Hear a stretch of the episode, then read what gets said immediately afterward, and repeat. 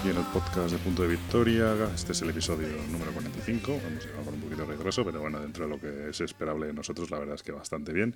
Y como empezamos a hacer en el episodio anterior, vamos a empezar, vamos a reproducir un poco los comentarios que nos habéis hecho y a contestaros un poco esos comentarios en el, en el podcast. Es cierto que no vamos a ir uno por uno porque, bueno, muchos de ellos hacen referencia en muchos comentarios al asunto de eh, la comparación entre el azul y el Dragon Castle. En general estamos muy contentos porque todo el mundo nos ha dicho que ha sido bastante útil, que era una cosa que parecía necesaria, que la gente estaba un poco ayudando entre unos y otros y en general nos felicitáis mucho por, esa comparativa sobre quién va a ganar la batalla entre el azul y el Dragon Castle, pues ahora mismo yo diría que el azul, entre otras cosas porque el, azul parece ser que ha llegado a distribución, está empezando a venderse en las tiendas online en tiendas físicas, mientras que el Dragon Castle, pues de momento no se sabe nada, parece ser que lo va a editar Edge, pero mm, bueno, pues mientras no salga a la calle, pues el azul va cogiendo ventaja y hay mucha gente comprándolo y disfrutándolo. Así que si queréis uno de los dos, pues el, momento es para hacerse con el azul.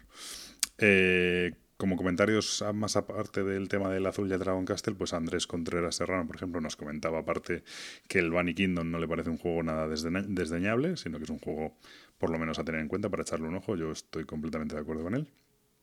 Y que, y bueno, y también nos comentaba tanto él como eh, Pablo Opazo nos hablaba un poco del tema que hablábamos en el programa, de la, bueno, pues de esta gente que, que, se dedica un poco a mirar por encima del hombro a, a, los jugones o a la gente que juega en función de los juegos que juega. Un poco la conclusión tanto que sacamos nosotros como que sacan ellos y tal, es que, que, bueno, que hay que ignorar este tipo de gente y ya está, que no pasa nada, hay muy, gente muy maja en el mundillo y aunque estas actitudes se dan, no solo se dan, se nos dan a todos. Yo soy el primero que de vez en cuando pues no te das cuenta, ¿no? Y, y a lo mejor haces un desprecio o haces un feo a alguien, pero bueno, hay que intentar ignorarlo y, cambiar esa, esa tendencia.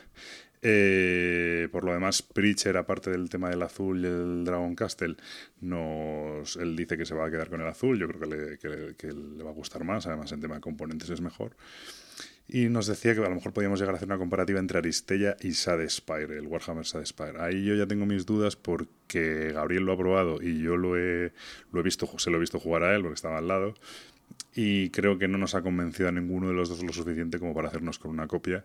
Creo que a estas alturas Gabriel nos ha hecho con una copia y va a ser complicado que lo juguemos como para hacer una comparativa. Aristella creo que sí vamos a tener un poquito más de recorrido y a lo mejor en futuros programas pues volvemos a hablar un poquito de él o, lo que sea.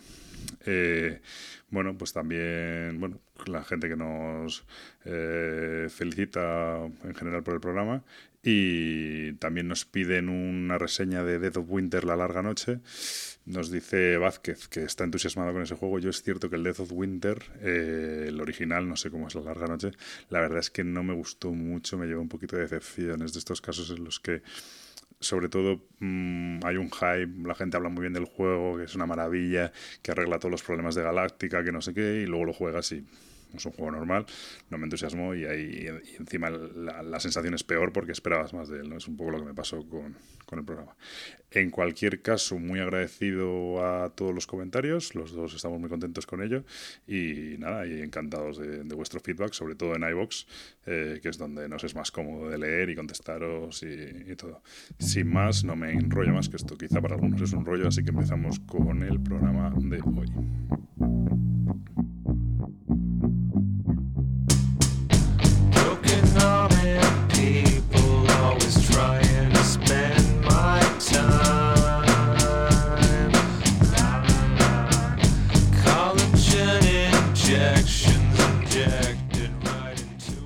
Pues aquí estamos con el episodio número 45 del podcast de Punto Victoria, conmigo Gabriel, mi pelchef, como siempre. Muy buenas. Y bueno, esta vez nos hemos retrasado un poquito más, pero tampoco muchísimo, ¿no? Yo creo que ahora que tres semanas o así desde el último. Y la verdad es que ha sido, primero se puso Gabriel malo cuando íbamos a grabar, luego he estado yo malo, sigo malo también. Por, por cierto, le pido disculpas por anticipado porque probablemente esté aquí tosiendo como, un, como una persona moribunda, pero, pero bueno, es lo que hay. Eh, estoy jugando un Pandemic edición guardería y todo lo que mi niño pilla en la guardería, pues me lo cojo yo multiplicado por 5. Así que, bueno, tosiendo un poquito. mientras que no mueras en directo, todo bien. Bueno, sí, bueno, en directo seguro que suben las descargas. Ahí podrás, tú mete publicidad y ya pues, ganará nivel. Mete publicidad a saga, ¿no? Claro. Pero pierdo el eh, compañero, o sea que eso no mola. Bueno, buscas otros fácilmente reemplazable. Muy bien, pues nada, empezamos con el episodio de hoy y un poco el tema que habíamos elegido hoy, que ahora ya está un pelín fuera de contexto, pero no, pero era el que habíamos pensado cuando íbamos a grabar, pero, pero claro, han pasado una semana más, era un poco el tema de la, cómo ha sido el tema de las ofertas, los Black Friday, cómo funcionan las ofertas en asuntos de juegos y, y un poco, bueno, pues cómo se ha desarrollado sobre todo al tema del Black Friday. Y, como Gabriel ha cogido a su chica y la ha cargado de juegos hasta arriba. Yo te iba a decir, lo importante es lo que has comprado, y pero nada, tú como siempre metiendo el dedo en la llaga. bueno, podemos empezar por lo que hemos... No, acabamos con lo que hemos comprado en Black Friday mejor, ¿vale? Vale. Venga. Bueno, pues un poco cómo hemos visto el tema del Black Friday. Yo desde hace tiempo, cuando ya tienes una serie de juegos, o sobre todo cuando tienes un problema, no problema, o sea, problema, o sea, cuando tú ya te has decidido que tienes un, un espacio habilitado, yo siempre digo que el tema de los juegos de mesa, dentro de que al final nos dejamos dinero y tal, pero no es una cosa que te vaya eso sí, no es como una afición a los coches o una cosa de estas, ¿no? Que te dejas dinerales. Aquí realmente, a menos que seas un loco, no, no te va a faltar para comer mesa, ¿no? Entonces no es un problema normalmente de dinero, sino en mi caso, yo creo que en mucha gente que tiene colecciones grandes ya, eh, es un tema de, espacio, siempre un problema de espacio, ¿no? Y cuando empiezas a vender juegos y cuando empiezas a, a plantear temas como comprar y tal, es porque tienes un problema de espacio, no quieres ocupar más espacio el que te has dado. Y yo rondo los 180 juegos y tal, aunque muchos son expansiones y tal. Pero realmente he vendido juegos, a lo mejor he vendido un centenar o 150 juegos ya. Eso es realmente realmente es que me he limitado a un espacio, intento respetarlo. Poco a poco ese espacio ya va siendo un Tetris y lo que antes era una biblioteca maravillosa, ahora ya es una especie de engendro horrible, pero bueno, más o menos voy respetándolo, ¿no?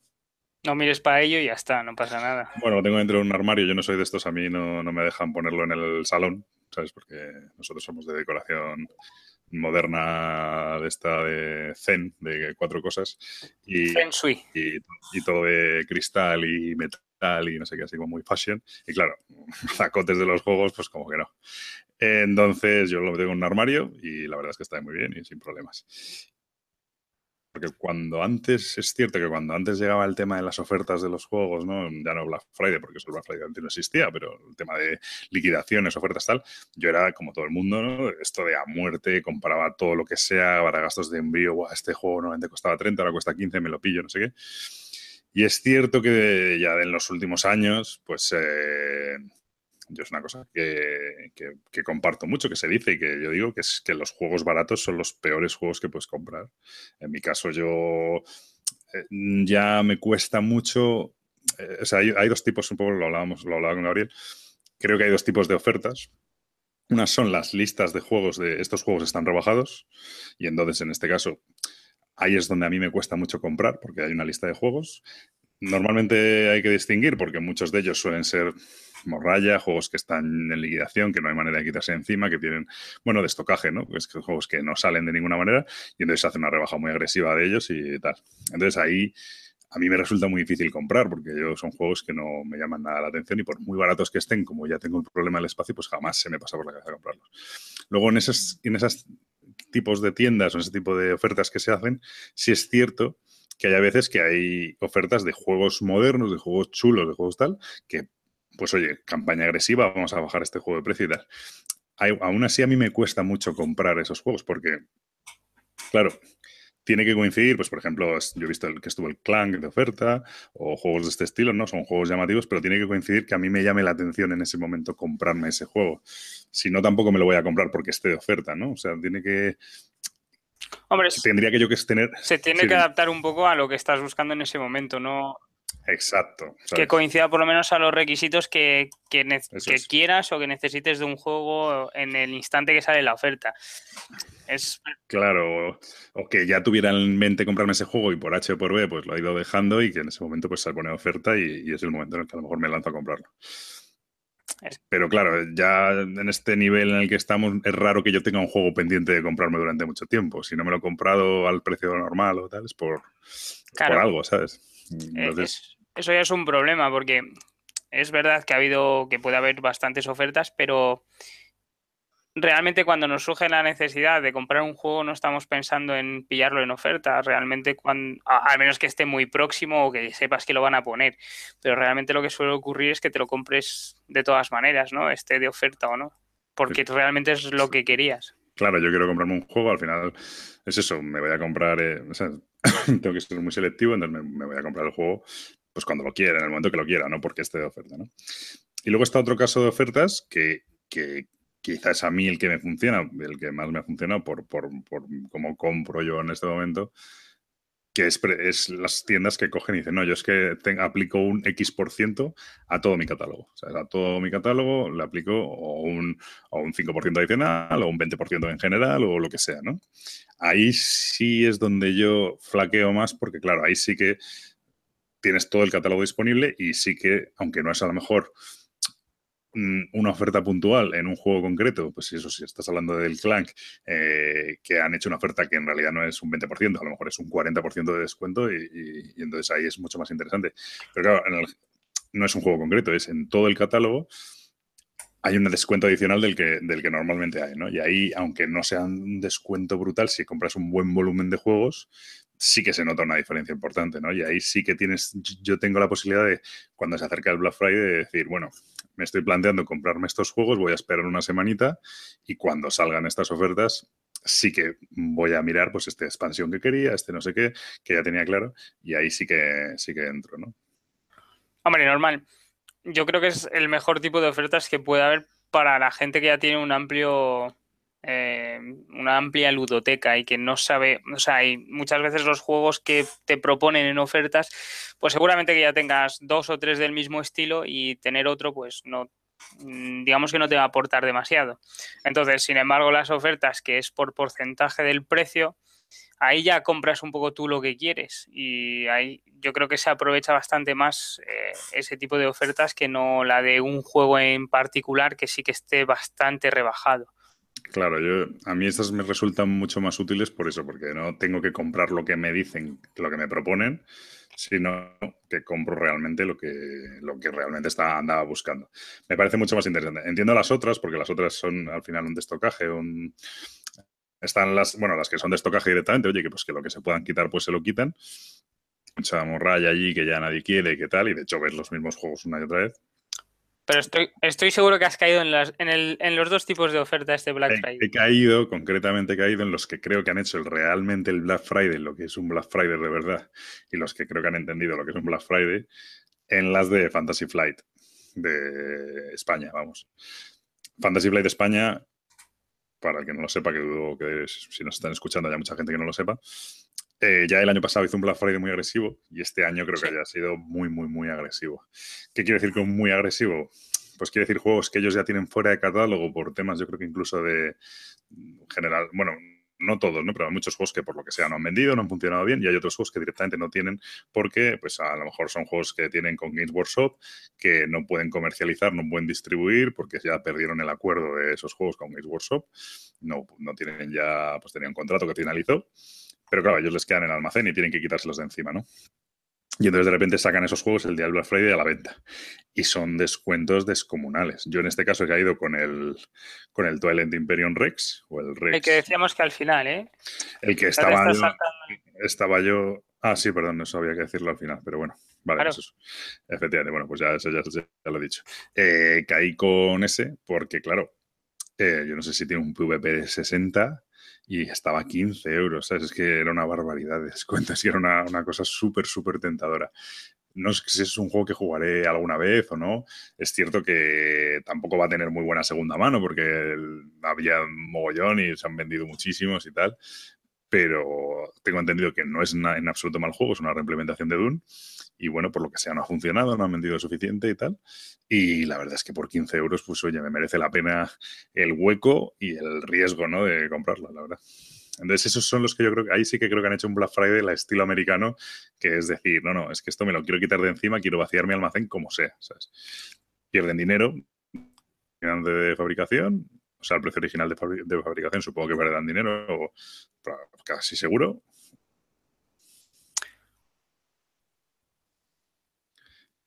Oye. Sí. Ah, vale, vale. Pensé que te había perdido, además. No, no, no, no. No, que te estaba dejando a ti por si tal. ¿Tú ahí has caído en algo de Fantasy Flight? No, que no digas que todavía. Eh, sí, sí, sí, he caído.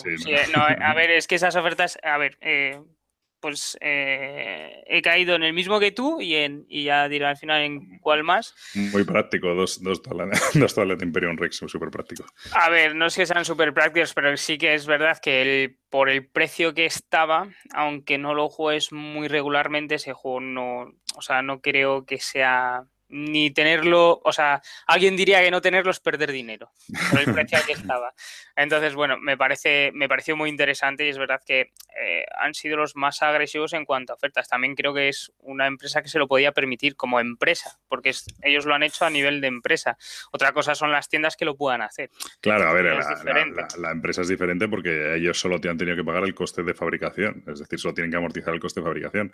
Una tienda que hace, una, que hace un Black Friday, eh, antes de eso tiene que haber pagado, claro, paga la fabricación y la o sea, paga el coste de distribución. No puede, no puede ponerlo a precio de. Claro, o sea, el precio de coste de una tienda es mucho mayor que el precio de coste de una editorial. Entonces, claro, aunque lo saques a precio de coste, no, no tiene nada que ver. A menos que quieras perder dinero. Perdón. Pero creo que eh, creo que las, eh, las tiendas se podían aprovechar del mismo Black Friday que, que salió al gran público, incluso con precios más baratos. Hombre, es que si no, ya me dirás. No, no, eh. Pero bueno, ahí me pareció, o sea, dentro de que yo no solo he comprado este y, tuve la tentación de pillar alguno más y tal, pero sí que me ha parecido que ha habido muy, muy buenas ofertas y de hecho yo creo que la gente andaba muy contenta. ¿Qué problema ha habido ya como daño colateral que siempre, perdón, siempre pasa con el Black Friday? El asunto de, lo de las páginas web y, cómo se colapsan en momentos puntuales, bueno, o no tan puntuales durante horas, cómo se colapsan las páginas web de, de venta de estas cosas, que es una cosa que a mí no me alcanza a comprender cómo, o sea, estoy ahora dedicado un poco al, al gremio y cómo se puede hacer tan mal. Es decir, no lo entiendo. No lo entiendo, o sea, porque entiendo que tú no puedes tener ancho de banda como para de repente multiplicar una demanda por 100 o por 1000, ¿vale? Eso lo entiendo. Pero, joder, lo que no puedes hacer es que en tu catálogo, sobre todo tu catálogo de Black Friday, esté en el mismo servidor que tu, tu plataforma de, gestión de pedido, de pago y tal. Es decir, no tiene sentido. Haz una página plana donde estén los juegos. Porque hay, mil, hay cientos de personas o miles de personas que entran simplemente a ver y luego no compran nada. Entonces, haz una, haz una página plana en, otro servidor donde venga el catálogo y, el, con el botón de comprar, cuando le das a comprar, te manda el servidor original donde te lo añade el carrito, tío. Pero no lo pongas en el mismo servidor porque, claro, te cargas los pagos, te cargas los pedidos, no se sabe si se ha grabado el pedido, si no, mensajes para allá, la gente cabreada, es una cosa. Claro, porque hubo mucha confirmación de pedido, pero que no se sabía si había comprado, ¿no? Entonces. Claro, o no me han cobrado, pero me han confirmado el pedido. O, no, o me han cobrado, pero no me han confirmado el pedido. Bueno, los típicos líos de siempre.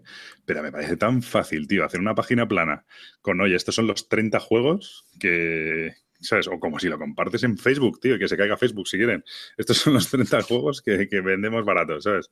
Y a partir de ahí, el que quiera, ¿sabes? Pues que pinche y entra en la página. Ahí te vas a quitar un 30 o un 40% del tráfico. De gente que no va a llevar no va a llegar a añadirlo al carrito, ¿sabes?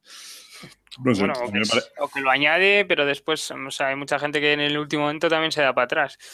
claro, pero, o sea, a mí me parece que no a ver, bueno, y luego están. Eso es, eso es la versión cutre y fácil de hacer. Luego hay sistemas de autoescalado que lo hacen solo, pero se metes en camisa donde ahora no vamos a hablar de eso. Pero vamos, que levantan instancias de la web y, ya está. O sea, no, no, sé, las cosas hoy en día, que las cosas se bloqueen de esa manera, salvo ataques. No tiene sentido, sobre todo cuando es previsible. Eh, el, tema es que lo, que, que, lo sabes, o sea, tú cuando sabes que vas a poner esas ofertas tan agresivas, sabes que vas a tener millones de visitas, o sea, eso es previsible. Claro, Es una cosa, es como lo de Renfe, que cada vez que sacan ofertas de esas se cae. Es como, macho, no sé. Claro. En el siglo XXI, ¿Qué pasa? Es que En fin, pero bueno.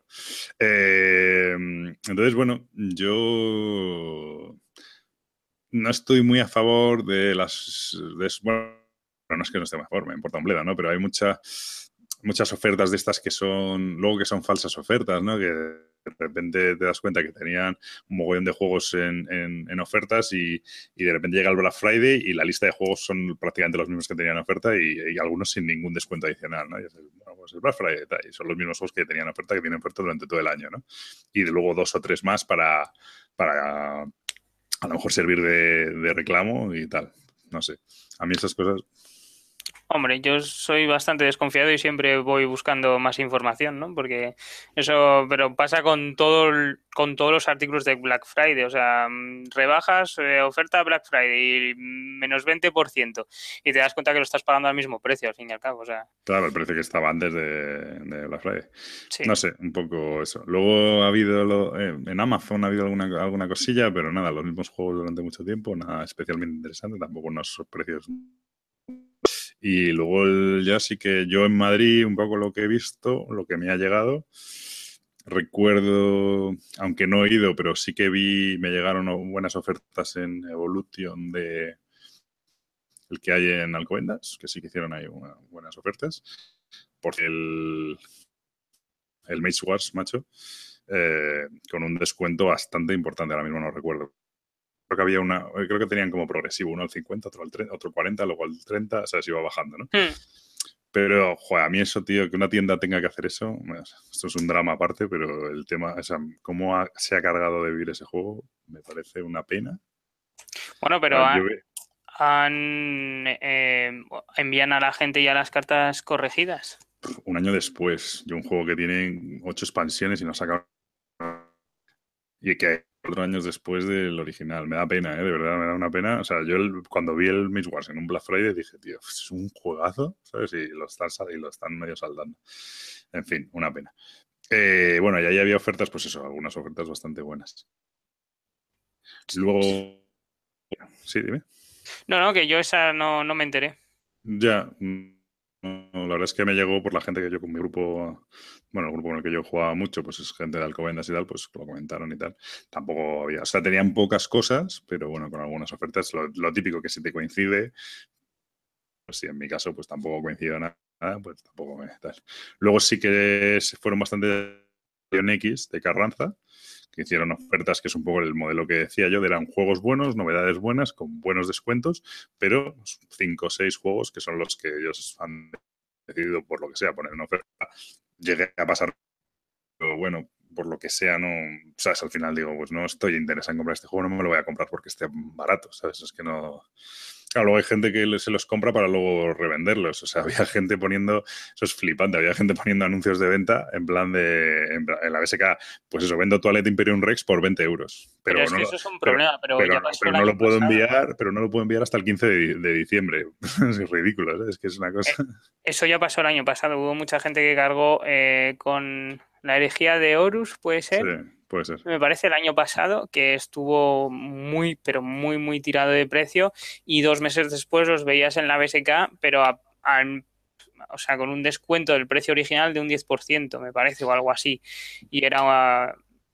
Pero si es que acaba de estar hace dos meses, o sea, sabías que era de la oferta y hay gente que se intenta aprovechar y cada vez más y eso cada año lo veo lo veo en, más gente y me parece un poco una guarrada, vamos. Una guarrada y aparte yo no sé hasta qué punto merece la pena tu tiempo, pero bueno. Sí, en este caso sí que... No sé por qué cuento venía esto. Generación X sí que estamos así, pero eso que... Me acuerdo que tienen el Catacombs, el Clank, algunos más. Sí es cierto que en Wargames sí que había series completas con oferta, eso estaba bastante interesante, ahí casi caigo. Tema de, no sé si era Victory Point, algunos pues tenían como 8 o 9 y todos con un descuento a lo mejor del 30% o algo así. Y eso sí que era bastante interesante. Y luego la otra tienda que visité en Madrid fue la de, ya siempre hacemos aquí publicidad, pero porque nos gusta y bien, que es la de cuarto de juegos, que realmente ahí sí que lo que hace Michael es un, de todo el catálogo. No hay, no hay distinción. Bueno, la verdad es que no sé si lo hace también con, juegos de estos clásicos de madera. Parchises de 300 euros, no sé si lo hace con eso. Estaría guay. No lo sé, nunca le he preguntado. Eh, y bueno, ahí, es, ahí sí que, claro, pues como es sobre todo el catálogo, es cierto que yo fui a visitarle y le vi al hombre con la lengua afuera, cajas por todos lados, pedidos que le llegaban. Estaba el hombre como para, bueno, pues muy, muy amable como siempre, pero, pero a tope de trabajo ese día, claro. Estaba reventado. Reventado, sí, sí, sí. Y, pero bueno, ahí has visto más ofertas, has que la en pues internet, la de Fantasy Flight y luego ya pasé a meterme más sitios. Yo la verdad es que no, quise mirar nada. Sé que, bueno, Dracotienda estuve echando un ojo y tenía alguna oferta muy buena, pero al final pues no, no, me metí por no pagar gastos de envío y tal, y no comprar loco, pero bueno. Y nada, bueno, pues entonces vamos a ir con lo que con lo que compró Vero o cargó Vero. Bueno, lo que cargó Vero, ¿no? Eh, pues si te digo la verdad, eh, no me acuerdo ni lo que era. Creo, sí, debí de coger un Dragonfire. Un Dragonfire por lo menos. Luego el otro, el, el, Tomb of Annihilation. Eso, toma eso. Ya son dos, juegos de los de la caja grande. Caja como Una... Rebellion, ¿sabes? Eh, bueno, el, el Dragonfire es un poco más pequeño. El Tomb of Annihilation sí que es grande de pelotas y pesa además. debí de pillar un azul también. Ah, muy bien. Y creo que no pillé nada más. El Twilight ah, Imperium. bueno, sí.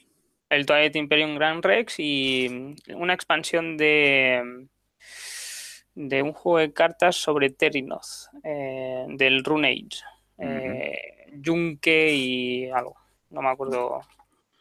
Muy bien, buena, buena compra. Pues yo vas a ver súper comedido. Twilight Imperium Rex, a eso Fantasy Flight, y a Michael, si no me equivoco, le pillé un días de radio para regalar. Y no sé si algo más. Creo que no. Una expansión que tenía, no, pero eso no fue, fue un cambio, que tenía una expansión del Arkham Horror. Y no creo que pillé, no sé si pillé algo más, la verdad. O sea que para que veas muy comedido. Estuve en FAR, que es, careta y tal, y al final no lo pillé y sigo sin haberlo pillado, no ahí.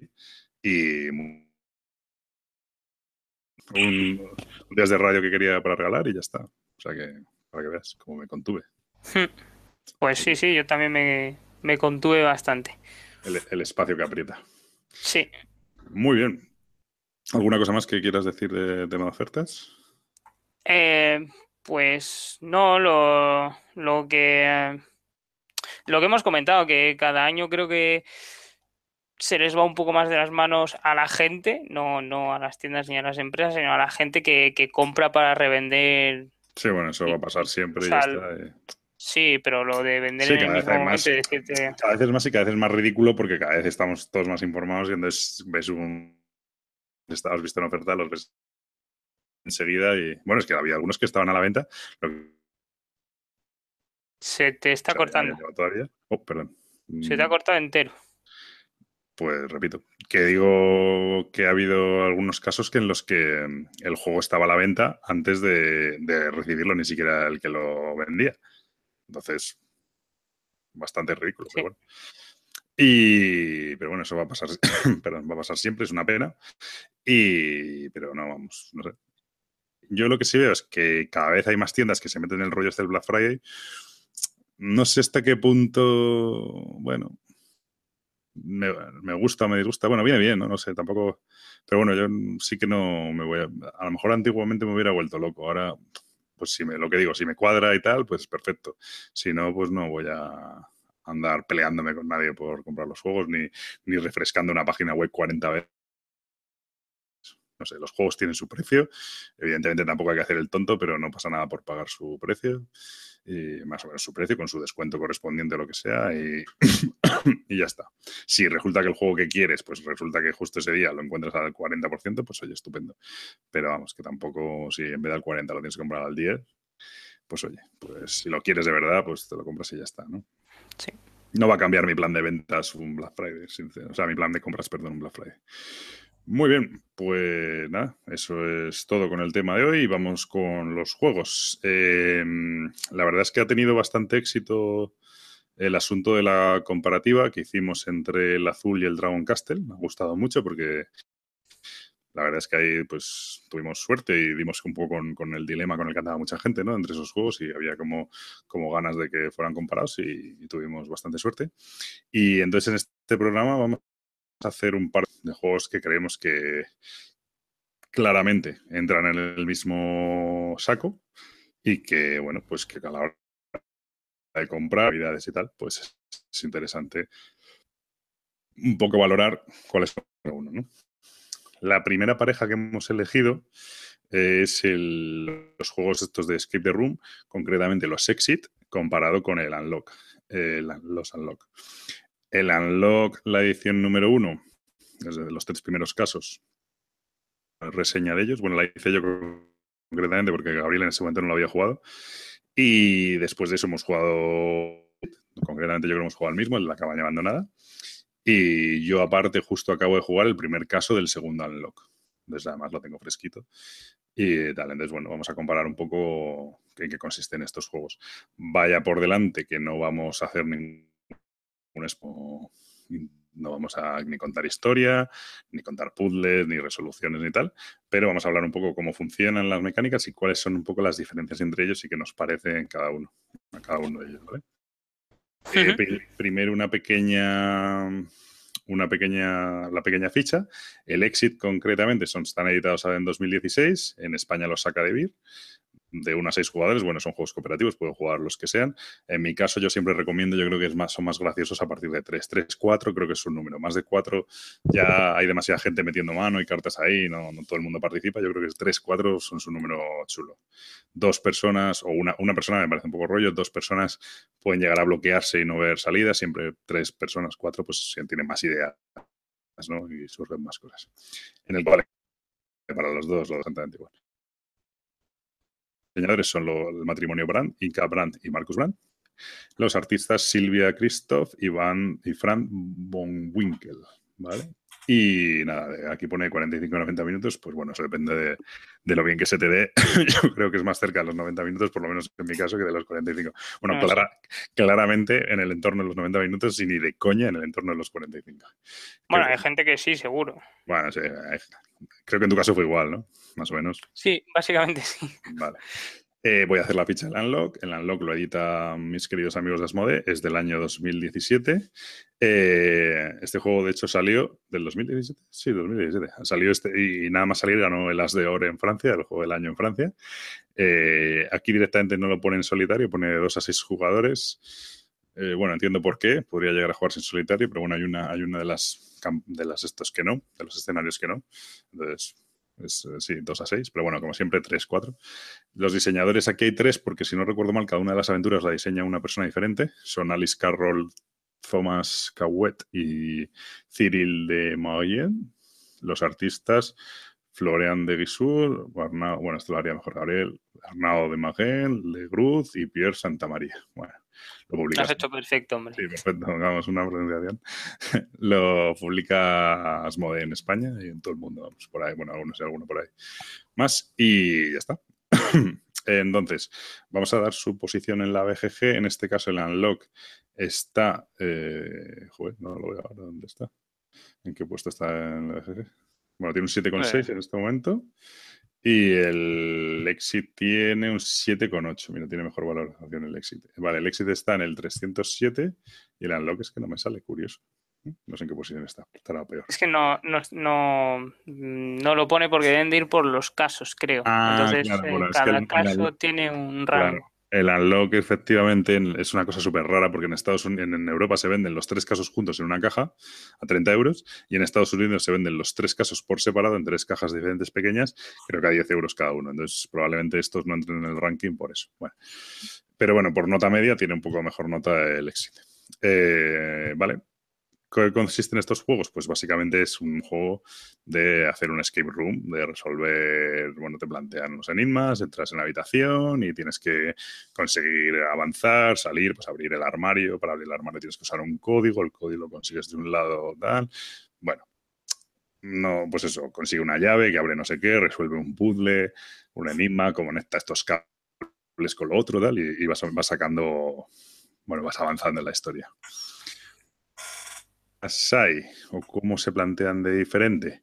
El Unlock, que además lo tengo un poco más fresco, básicamente tiene dos, bueno, la primera diferencia es que tiene una aplicación móvil que si bien casi todo lo que hace es llevar el tiempo, sí que el tema de los de las combinaciones de números, los, pues eso, los códigos, para, pues imagínate, para abrir una puerta, para meter en un ordenador o lo que sea, eh, se meten en la aplicación, ¿vale? Entonces tú pones, hay una cosa que es introducir código, pues tú le das a eso, metes un pues, 4, 3, 2, 1 y vaya mierda de código. bueno, te dice correcto, incorrecto, tal. Esa aplicación además tiene un temporizador que te, pone 60 minutos y va descontando, ¿no? Y cada vez que cometes un fallo, pues te descuenta como 3 minutos o no sé, una penalización que te descuenta más tiempo. Esa, penaliza esa aplicación también se encarga de, facilitarte pistas si se las pides. Eh, en este caso, las pistas las tienes que pedir en, eh, eh, función de una carta. Dices, bueno, pues yo quiero que me des una pista de la carta 60. Te da una pista. Y luego no sé si hay alguna cosa más en la aplicación. Creo recordar que no te puede ayudar con los objetos ocultos, que a veces hay, eh, bueno, las cartas vienen numeradas y entonces de repente pues puedes ver que en una esquina debajo de una mesa pues hay un número 13 dibujado, ¿no? Pues eso si lo ves, puedes ir y coger la carta número 13, que a lo mejor es una llave que estaba escondida detrás de la pata de la mesa, ¿no? Pues algo así. Entonces hay unas pistas para objetos ocultos que te dice... Y en el... salen, salen en la pantalla cada poco y te dice Has mirado. Eso, eso sale si lo, si lo pones en modo, en modo fácil, en modo que me ayudes. Ah. Si, no, lo tienes que pedir tú. Y luego eh, en el nuevo han metido una cosa chula que yo solo la he visto en el tutorial y luego en el otro no tal. Y es que las eh, han, han hecho una cosa que, bueno, hay una serie de máquinas, pues lo típico, de conecta unos cables, ¿no? Eso está en el tutorial. Conecto unos cables. Y en vez de utilizar, porque bueno, el reloj funciona con sumas de números. Te dice, pues si coge, quiero, combino la carta 10, pues busco la carta 55, ¿vale? Entonces, si la carta si es correcto, pues la carta 55 es, imagínate, combinado el destornillador con el cajón, pues la carta 55 es el cajón abierto, porque ha funcionado. Si no, pues te da un error. En el caso del nuevo Unlock han metido una cosa que es como mecanismos, que es un botón que en la aplicación que le das y entonces lo que te sale es una representación de la máquina que está dibujada en la carta. Pues imagínate que es un cuadro con cables. Y entonces tú en esa representación pues haces las cosas, o sea, pulsando la aplicación y ya directamente te resuelve. En vez de tener que andar sumando números y levantando otra carta, o sea, han ido un poco más allá y han metido un pelín más de juego en la aplicación y un poco menos en el tema de las cartas. Lo cual, aunque mucha gente lo pueda criticar, a mí la verdad es que me resulta un poco más sencillo y más, más, más obvio, ¿vale? O sea, más, en vez de andar sumando números y tal, pues oye, mm, si quiero conectar este cable con este, le doy, ok, pues no, pues ha fallado o ha funcionado, ¿no? Pues ya está. No tienes que andar. Y eso es el unlock. Si quieres, descríbete un poco el exit. Pues el exit funciona un poco más como un escape room normal, ¿no? Digamos que tienes más elementos visuales o imágenes y más puzzles mm, que, tienes que resolver mediante lo que tienes en la mesa, es decir, con cartas, doblándolas, eh, a veces cortando, eh, doblando páginas de, de, cualquier del manual, haciendo eh, digamos que más entretenida, para mí por lo menos lo fue, más entretenida la partida, porque te pone como en una situación de, de escape room normal, que tienes que revolver todo, mirar todo en todos los sentidos y es yo creo que se asemeja un poquitito más. O sea, la principal diferencia aquí no hay aplicación. Te dice que pongas tú un temporizador simplemente para controlar el tiempo que tardas, ¿no? para el tema de la puntuación final. Y lo que hay es un, para el tema de los códigos, hay una especie de ruleta con colores y números y tal, que tú pues alineas los colores y tal, te da, un, te da una suma, te da un número, esa es la carta que. No, esa carta la, es la que robas, ¿no? Si robas esa carta. Sí. Y entonces te dice si lo has hecho bien o lo has hecho mal, y ya está. Pero no hay una. O sea, es un poco más. Bueno, rústico, ¿no? Un poco más, menos tecnológico porque no tienes una aplicación, pero, pero el funcionamiento es exactamente lo mismo. Te da un número y te dice si es correcto o no, y ya está, ¿no? Eh, no, eso no cambia. Lo que sí cambia es que aquí, en lugar de tener. En, este juego tienes una especie, te dan un, libreto y en ese libreto hay cosas apuntadas. Que tú desde el principio tienes un libreto tal. Hay, pues un dibujo, un esquema, un, pues una ilustración, un lo que sea. Y entonces, eh, bueno, pues es para todos los enigmas del juego. Eh, efectivamente tienes que hacer más cosas de, de, lo que dice Gabriel, pues a lo mejor recortar el librito, o doblar una carta o más papiroflexia, más manual. El otro no, el otro es no tiene ese tipo de rollos. Y ¿eh? que no, que no tiene ese, no tiene ese mecanismo, es más puzzle de A más B y te da C y busca C. Eh, ¿Es la correcta o no? Y sigues adelante. Eso sí mete, sí mete un, un condicionante que es que el, el exit, si lo juegas como Dios manda, basura. No lo puedes volver a jugar, no se lo puedes dar a nadie, ni regalar a otra gente, ni nada. En el caso del Unlock no pasa esto. En el caso del Unlock lo juegas y, vale, tú no lo puedes volver a jugar porque ya sabes cuáles son los enigmas, pero lo puedes juegan otra gente. Yo conozco gente, me ha contado que lo utiliza para temas de empresariales, ¿sabes? De hacer temas de team building, de estos, ¿no? De juego, pues para hacer eh, juego en equipo y tal, y lo utilizan, eh, y lo utiliza este juego. Eso en Unlock, pues es una gran ventaja, que lo puedes dejar y ya está, tú lo juegas, pero el juego no, no se destruye. Y a mí, una de las cosas que me cabrea en mi opinión, es un pelín artificial. Es decir, de hecho, yo la copia que he jugado no lo había destruido y realmente, pues sin destruirlo, sin tocar, sin romperlo, él, que lo ha jugado sin romperlo también. Y realmente, excepto en dos casos así, dos enigmas concretos, que lo único que hay que hacer es una, pues una especie de puzzle, por así decirlo, que si tienes mucha visión espacial, lo mismo eres capaz de hacerlo sin, sin nada, ya está. Eh, y si no, te coges tú y te lo dibujas en un papelito aparte y te lo haces el puzzle exactamente igual que, si, que en vez de.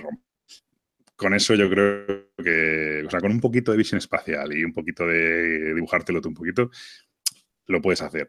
En nuestro caso yo lo he hecho así, yo si me hubiera comprado el juego yo y tal, no habría tenido problema en romperlo. Pero porque al final son creo que son 13 euros, ¿no? 15 euros. Bueno, pues ya está. Hombre, sabes a lo que te esperas comprándolo, ¿no? Digo... Claro, sabes lo que hay, es así y ya está. En nuestro caso, pues como un juego que nos han prestado y tal, pues no, pues ya está, pues nos lo han prestado la persona que lo jugó, lo jugó sin romperlo, no se lo vamos a romper nosotros. Eh, pero, pero bueno, mm, me cabrea un poco porque el juego realmente es posible jugar sin romperlo, o sea, con lo cual eh, creo que se hace aposta. Por lo menos la cabaña abandonada, que es el que he jugado yo. Es lo que te iba a decir, porque hay algo, creo que el resto tienes realmente que, romper algunos componentes para poder resolver ciertos enigmas. Entonces. Mm, ya, pero ¿y no te parece un poco forzado? O sea, ¿crees que no, no, se puede buscar una, una solución que no implique eso? Yo creo que sí, pero bueno. Vale. Tendría que jugarlo para verlo. Ya, claro, es que no. Estos eh, ya lo habéis notado durante la reseña que a Gabriel, por ejemplo, le gusta más el Exit. A mí, en mi caso, creo que es al contrario. O sea, en este caso estamos un poco enfrentados. Mm, Va a haber palos. No, palos no, no, no. A mí el Exit me gustó mucho, pero creo que es el puzzle más puro. Es decir, no. Luego tenían cosas un poco absurdas, que es como.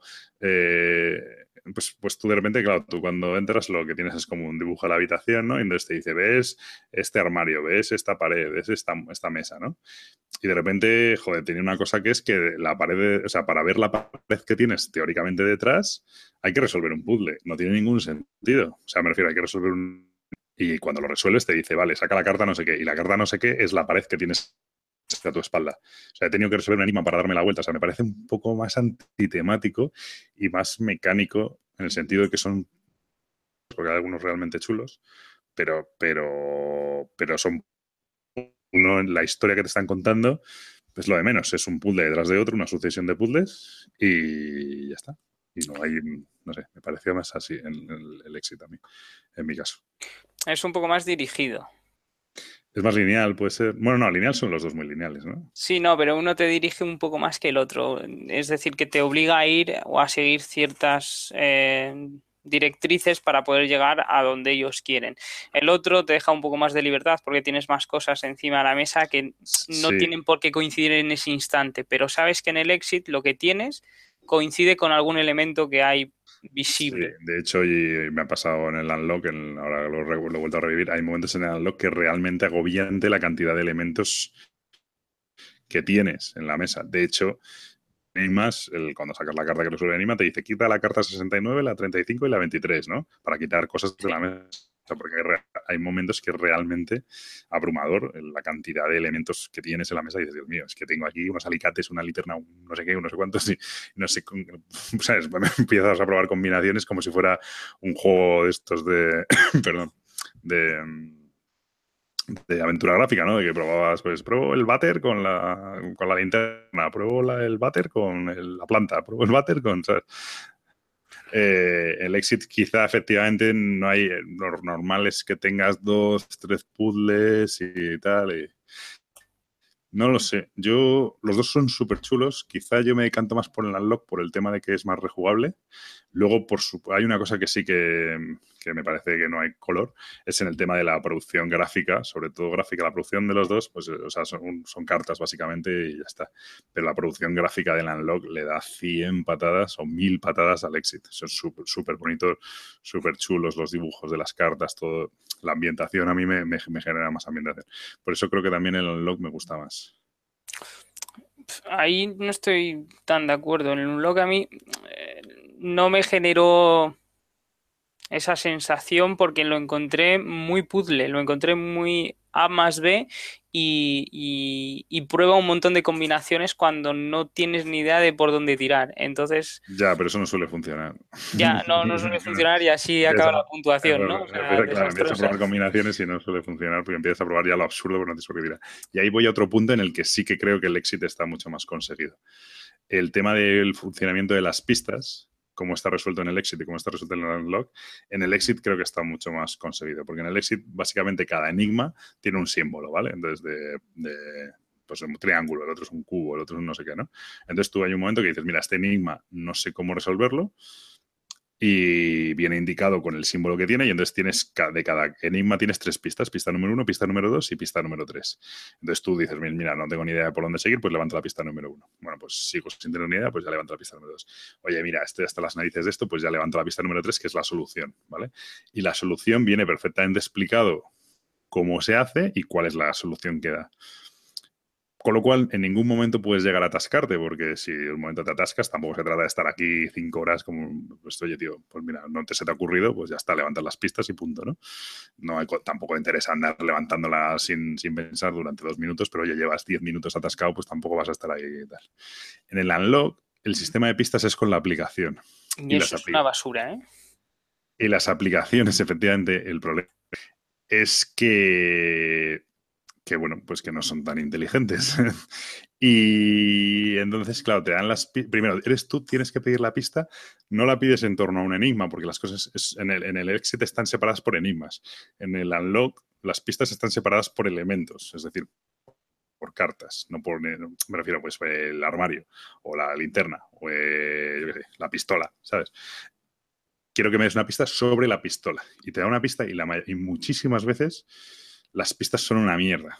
Es decir, tú no puedes pedir una pista sobre cómo pasar el enigma, sino tú, porque jugando, juntando la llave con la caja fuerte que, y el código de no sé qué, sino que tú tienes que pedir una pista o sobre la caja fuerte o sobre la llave o sobre, ¿sabes? Y muchas veces esas pistas que te dan, muchas veces son súper obvias, ya las sabes, y muchas veces son absurdas, no te valen para nada. Irrelevantes. Irrelevantes, sí. Me da, me da la sensación de que en el nuevo unlock, o sea, en los, nuevos casos, son mejores las pistas. Es decir, mm, creo que por lo que he visto, sí que tiene un progreso de. No sé, no recuerdo si en el otro eran tan buenas. Hoy, jugando el otro unlock, me ha parecido que sí que tiene un progreso de 1, 2 y 3, que ya es la solución incluso con las pistas hay momentos que te puedes llegar a quedar bloqueado porque no te da la pista que tú, que tú buscas, ¿no?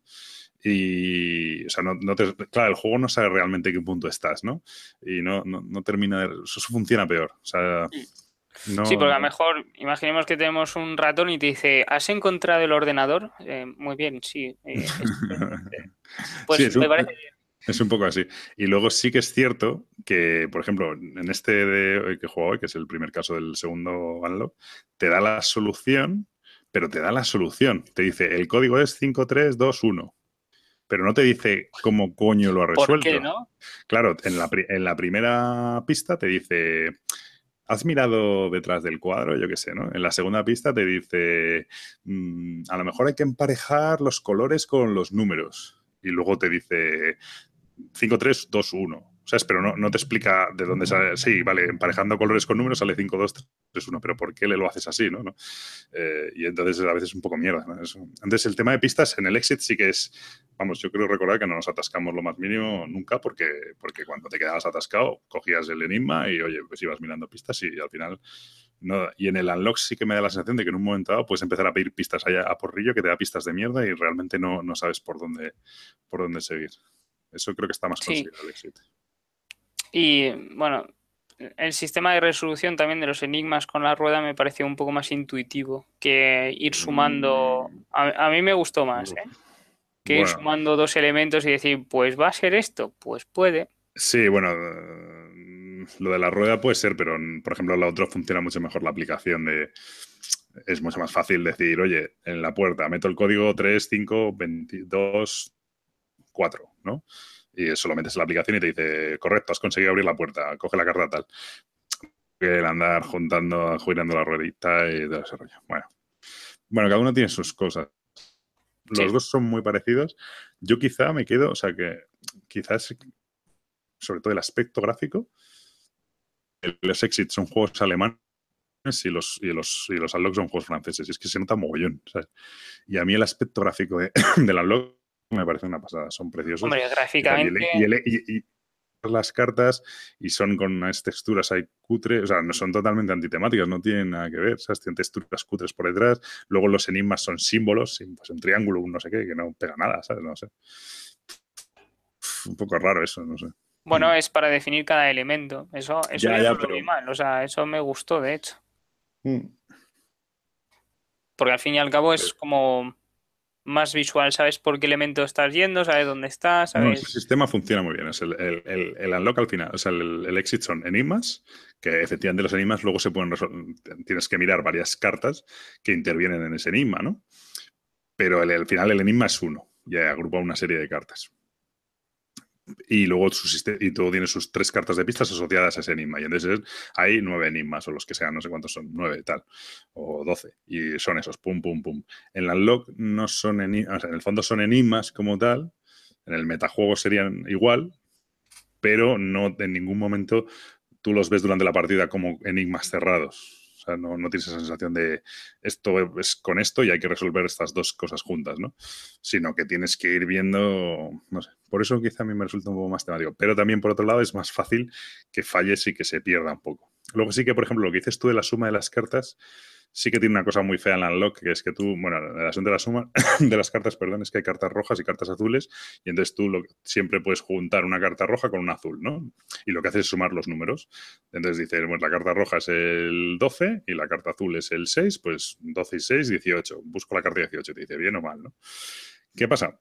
Que a veces tú tienes una carta roja que es el 75, tienes una carta azul que es el 34, y entonces. Y no hay ciento y pico. Claro, solo hay hasta 99. Entonces tú dices, no, no puedes, o sea, no puede ser la 74 con la 35, porque aunque mi cabeza tiene sentido, suma más de 100 y entonces no puede ser porque no puede ser. Vale, pues eso es, la verdad es que es un poco feo, ¿no? O sea, ahí dices, no puede ser porque la mecánica del juego lo impide, no porque no tenga sentido. O porque me dan. Eso sí que, eso sí que es feo. Queda un poco más raro, digamos. Bueno, queda que, pues eso, ahí es donde se ve la mecánica del juego. ¿sabes? Entonces, bueno, pues eh, está. no pasa mucho y suele ser ideas rocambolescas cuando estás desesperado y tal, pero bueno, a veces puede pasar. Eh, pero si tú tienes un 86, sabes que lo tienes que combinar con un 4, 5, un 6, un 7, ¿sabes? No va a haber, no, entonces ya estás buscando un número bajo que es el que tiene que tal. Entonces ahí, bueno, pues eso es un poco más raro, pero bueno.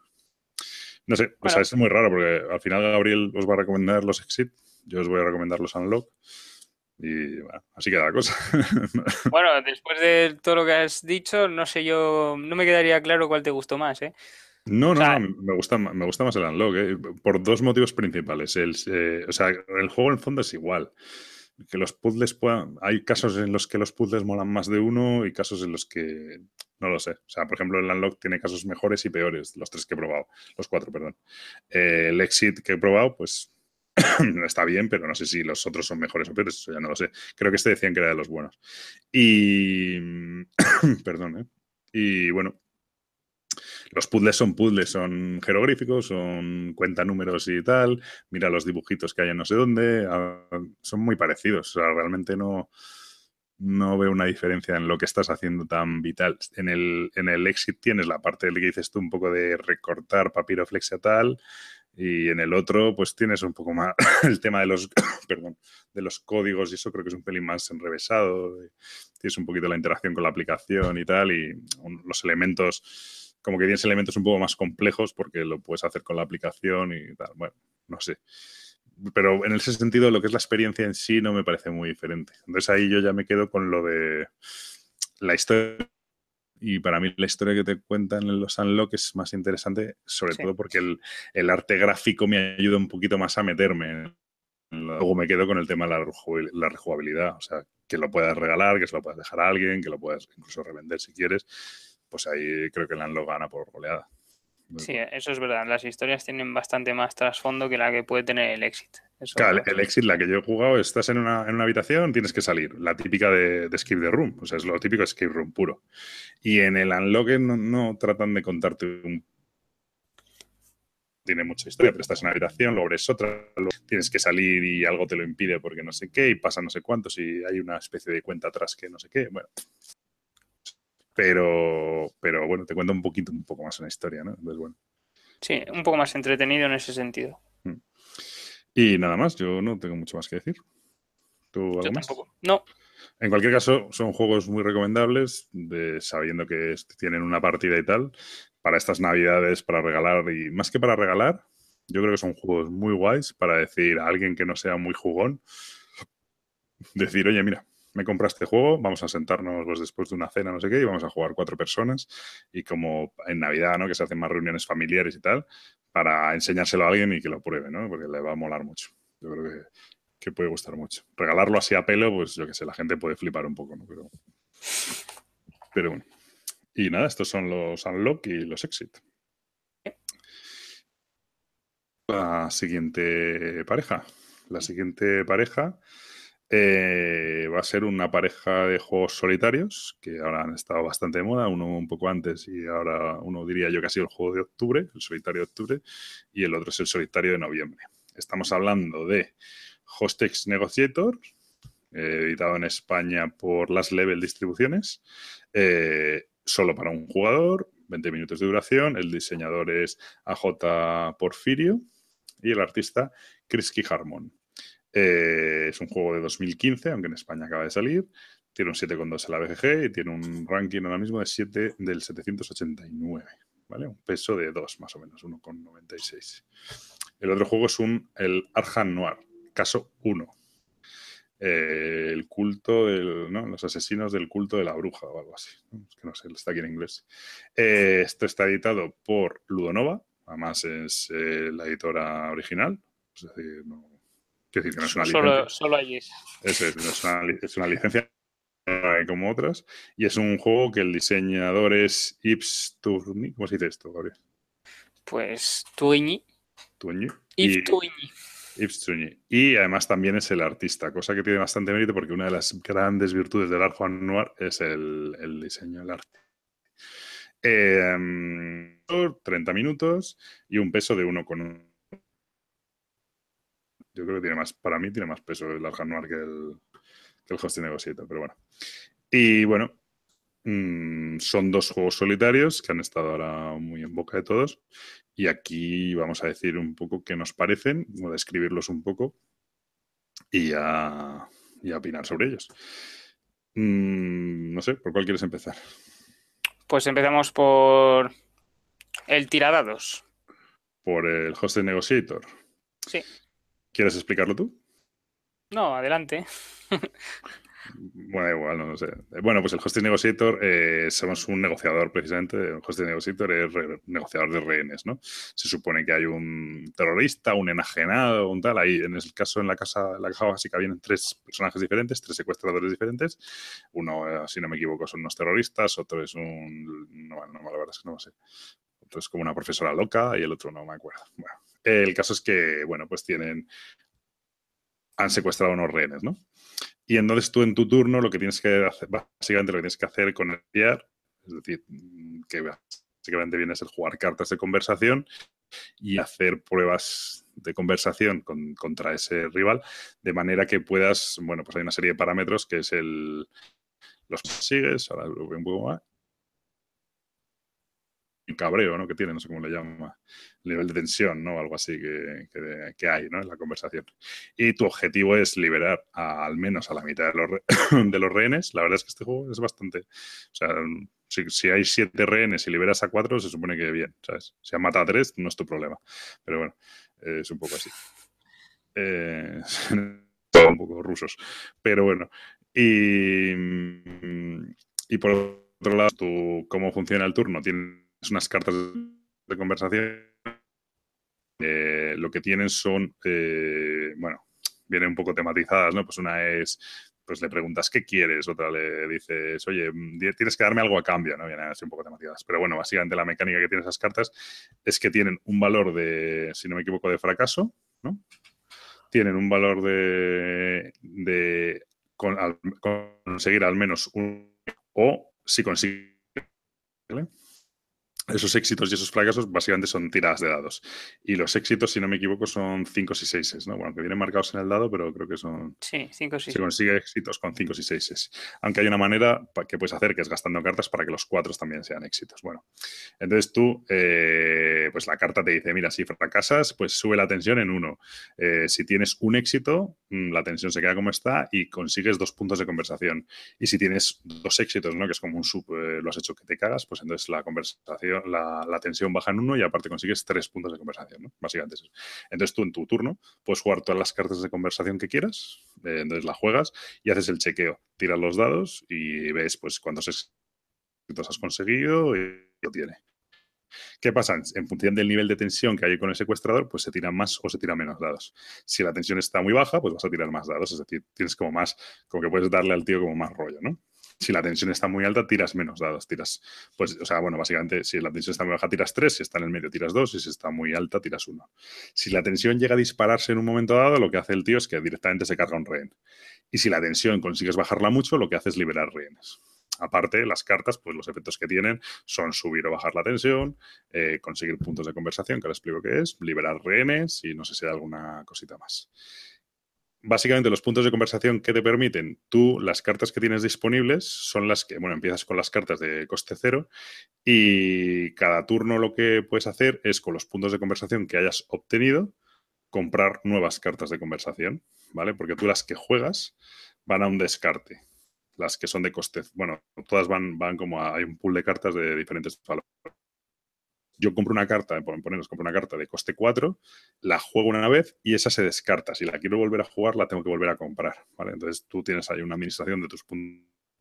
Siempre tienes una serie de cartas que son como 6 o 7 de coste cero, poder comprar. Y, o sea, siempre las vas a tener disponibles. Lo que pasa es que si las juegas un turno, hasta el siguiente turno, o sea, en el siguiente turno no las vas a tener. Tienes que esperar un turno sin ellas, ¿no?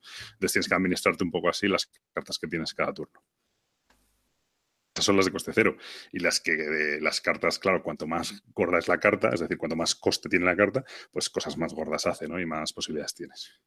Y eso es el juego, básicamente. Luego el, secuestrador tiene una especie de peticiones que te hace para, bueno, pues que te hacen la petición es, si tú se la puedes conceder, pues quiero un autobús para huir. Bueno, pues tú se la puedes conceder, pero eso te dice, bueno, pues si le das el autobús para huir, él libera un rehén tienes que intentar partida al final de este turno porque si no ya se escapa, ¿no? O algo así. De las peticiones, pues tú las puedes conceder, te da una ventaja instantánea muy tocha, pero luego te mete una penalización bastante gorda también. Y no sé, yo creo que más o menos es... Ah, bueno, ¿qué pasa? Al final del turno hay un mazo de terror que lo que hace es robar una carta y es una especie de evento. Pues sube la tensión, pues se carga un rehén, pues lo que sea, ¿no? Eso es lo que mete un poco variedad entre partidas.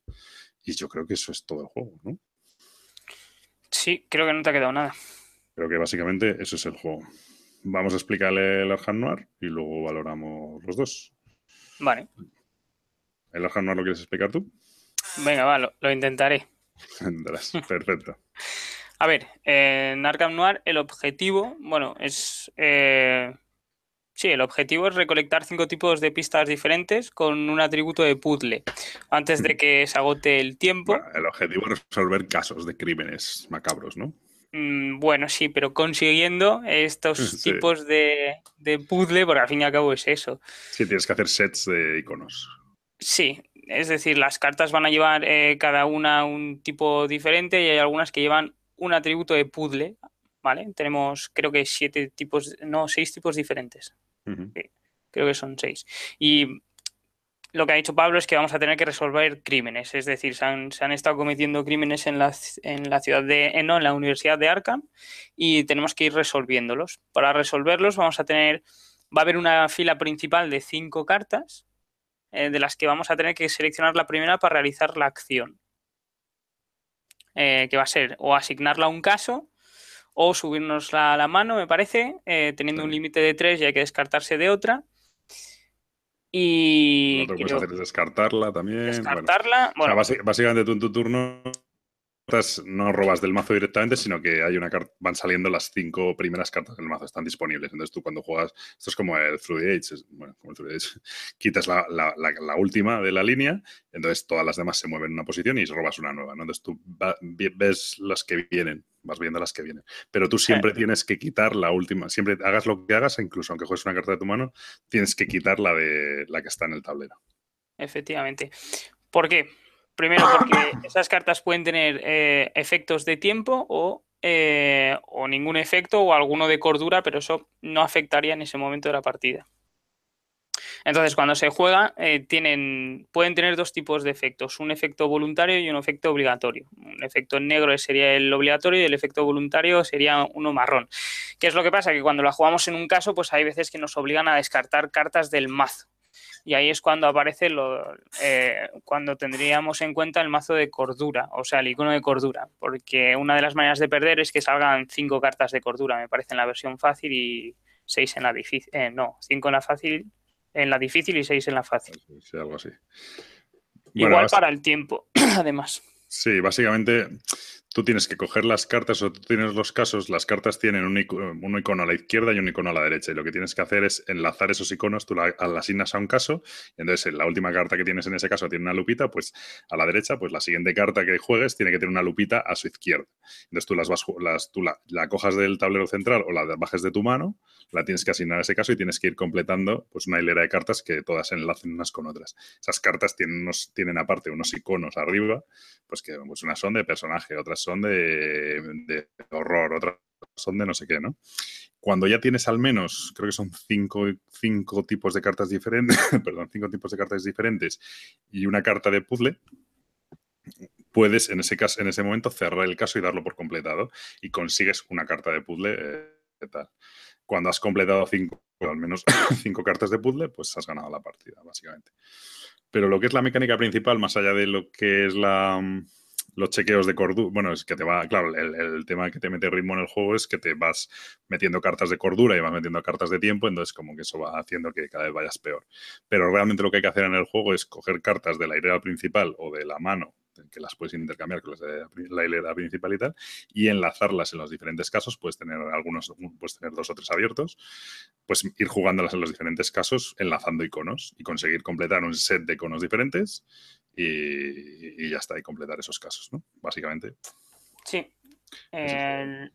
lo único que entre más, entre más cartas se añada un caso también, se supone que estás tardando demasiado y se van eh, comprobando, sacando cartas para comprobar la cordura. Es decir, que ahí también eh, vas, entre más tardes en resolver el caso, vas a tirar más de cartas del mazo y esas cartas, si tienen el icono de cordura, se van a ir a, la pila de descartes de, cartas con cordura. Claro, porque, porque, tú para completar un caso tienes que tener, si no me equivoco, son cinco símbolos diferentes. Sí. Pero nada te impide repetir un símbolo porque las, las, cartas, los iconos te enlacen y quieras cambiar el icono porque no encuentras una del otro símbolo que, que, tenga una lupa a la izquierda, ¿no? Entonces dices, mira, tengo que cambiar, entonces repito este símbolo que ya lo tengo, pero por, lo menos. ¿Qué pasa? Que si tienes demasiadas cartas, quiere decir que estás dedicando mucho tiempo y entonces ya pues te va penalizando el juego y tal. Eh, pero bueno, eso es el juego. Mm, bueno, pues vamos con lo que nos han parecido, no sé. ¿Quieres empezar tú? Pues, Pues empiezo. Empiezo, eh, a ver, em, realmente digamos que el, el Hostage Negotiator me ha gustado un poco más y voy a decir por qué no me ha gustado tanto el Arkham. Eh, el Arkham lo he encontrado demasiado puzzle y muchas veces con poca decisión con respecto a lo que puedes hacer realmente. Porque al fin y al cabo tienes que coger esa carta, la primera carta, y hacer acciones sobre ella. Vale, eh, si te has quedado cartas en la mano, muchas veces puedes paliar el efecto de esa carta principal que tienes que coger. Pero muchas veces no puedes y estás obligado a jugar según lo que tienes. Y no tienes, o sea, no, te, no es suficientemente permisivo el juego como para poder... Eh, no, sé cómo explicarlo. sí, que no tienes tantas opciones, ¿no? sí, que sí, que no puedes dejar pasar acciones porque, claro, pierdes. O sea, entonces al final la juegas donde te cabe, ¿no? Donde... Claro, no donde te gustaría jugarla o no quedártela en la mano, que, que supongo que también que es un poco la intención del juego, pero se me hace muy dirigido, no, no tengo ninguna toma de decisión sobre lo que voy a poder realmente hacer. Entonces es una de, pues sí, sé que estoy, por ejemplo, se puede dar el caso de que estás a 4 de cordura y dices, es que es imposible porque saque lo que saque o si alargo un caso voy a tener que tirar de ahí voy a perder o etcétera. O pasa un poco como te puede pasar con el Onirim, que tienes, eh, bueno, no lo hemos dicho, eh, las cartas de puzzle llevan un icono de candado y para poder jugar esa carta en la fila del caso tiene que haber por lo menos una carta que tenga un icono de llave. Sí, antes de poder jugar el puzzle tienes que jugar una carta concreta que te permite jugar el puzzle.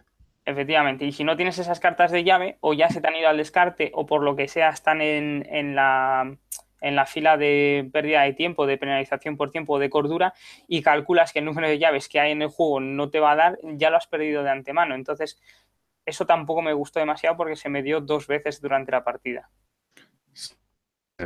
Y no fue por decisión mía, eh, fue por, por acciones de las cartas que se descartaron cartas del mazo de robo y se fueron al descarte. Bueno, voy a dar yo mi opinión de Lord que se parece bastante a la de Gabriel en realidad. Este juego mm, levantó unas expectativas bastante importantes porque la verdad es que lo hicieron muy bien y no se sabía nada del juego realmente. Entonces, daba la sensación, además como le llaman caso 1, pues no se sabía si incluso era un legacy o, como un rollo, unos escape room de estos que hemos dicho, que solo tienes una partida, no se sabía nada, ¿no? y daba la sensación de que contaba una historia, mm, pues eso, truculenta, ¿no? El rollo de ambientado en Arkham, los mitos de Chulo, tal, y que te estaba contando una historia, sensación porque realmente no se sabía nada del juego. Aparte, el juego tiene un arte súper chulo. A mí me recuerda un poquito al, cómic este de, creo que es de Frank Miller, el de From Hell, que es un poco así como un arte como súper oscuro, bueno, es en blanco y negro, por supuesto, y como, bueno, terrorífico y tal, entonces como te mete mucho en el rollo y está muy bien. De hecho, el diseño gráfico del juego es súper chulo, está muy bien. ¿Qué problema hay? ¿Y qué es lo que pasa? Perdón, lo que me pasa a mí, creo que le pasa a Gabriel. Que a la hora de la verdad, cuando te pones a jugar el juego, es un, es un absoluto puzzle, como puede ser el Onirim. La comparación con el Onirim es perfecta. Y tú al final lo que estás haciendo es enlazar iconos. Y te importa tres narices si la carta es un, que hay una casa abandonada o que hay un cultista o que porque realmente eso es absolutamente irrelevante. Podría ser buscando a Nemo que hubiera sido lo mismo.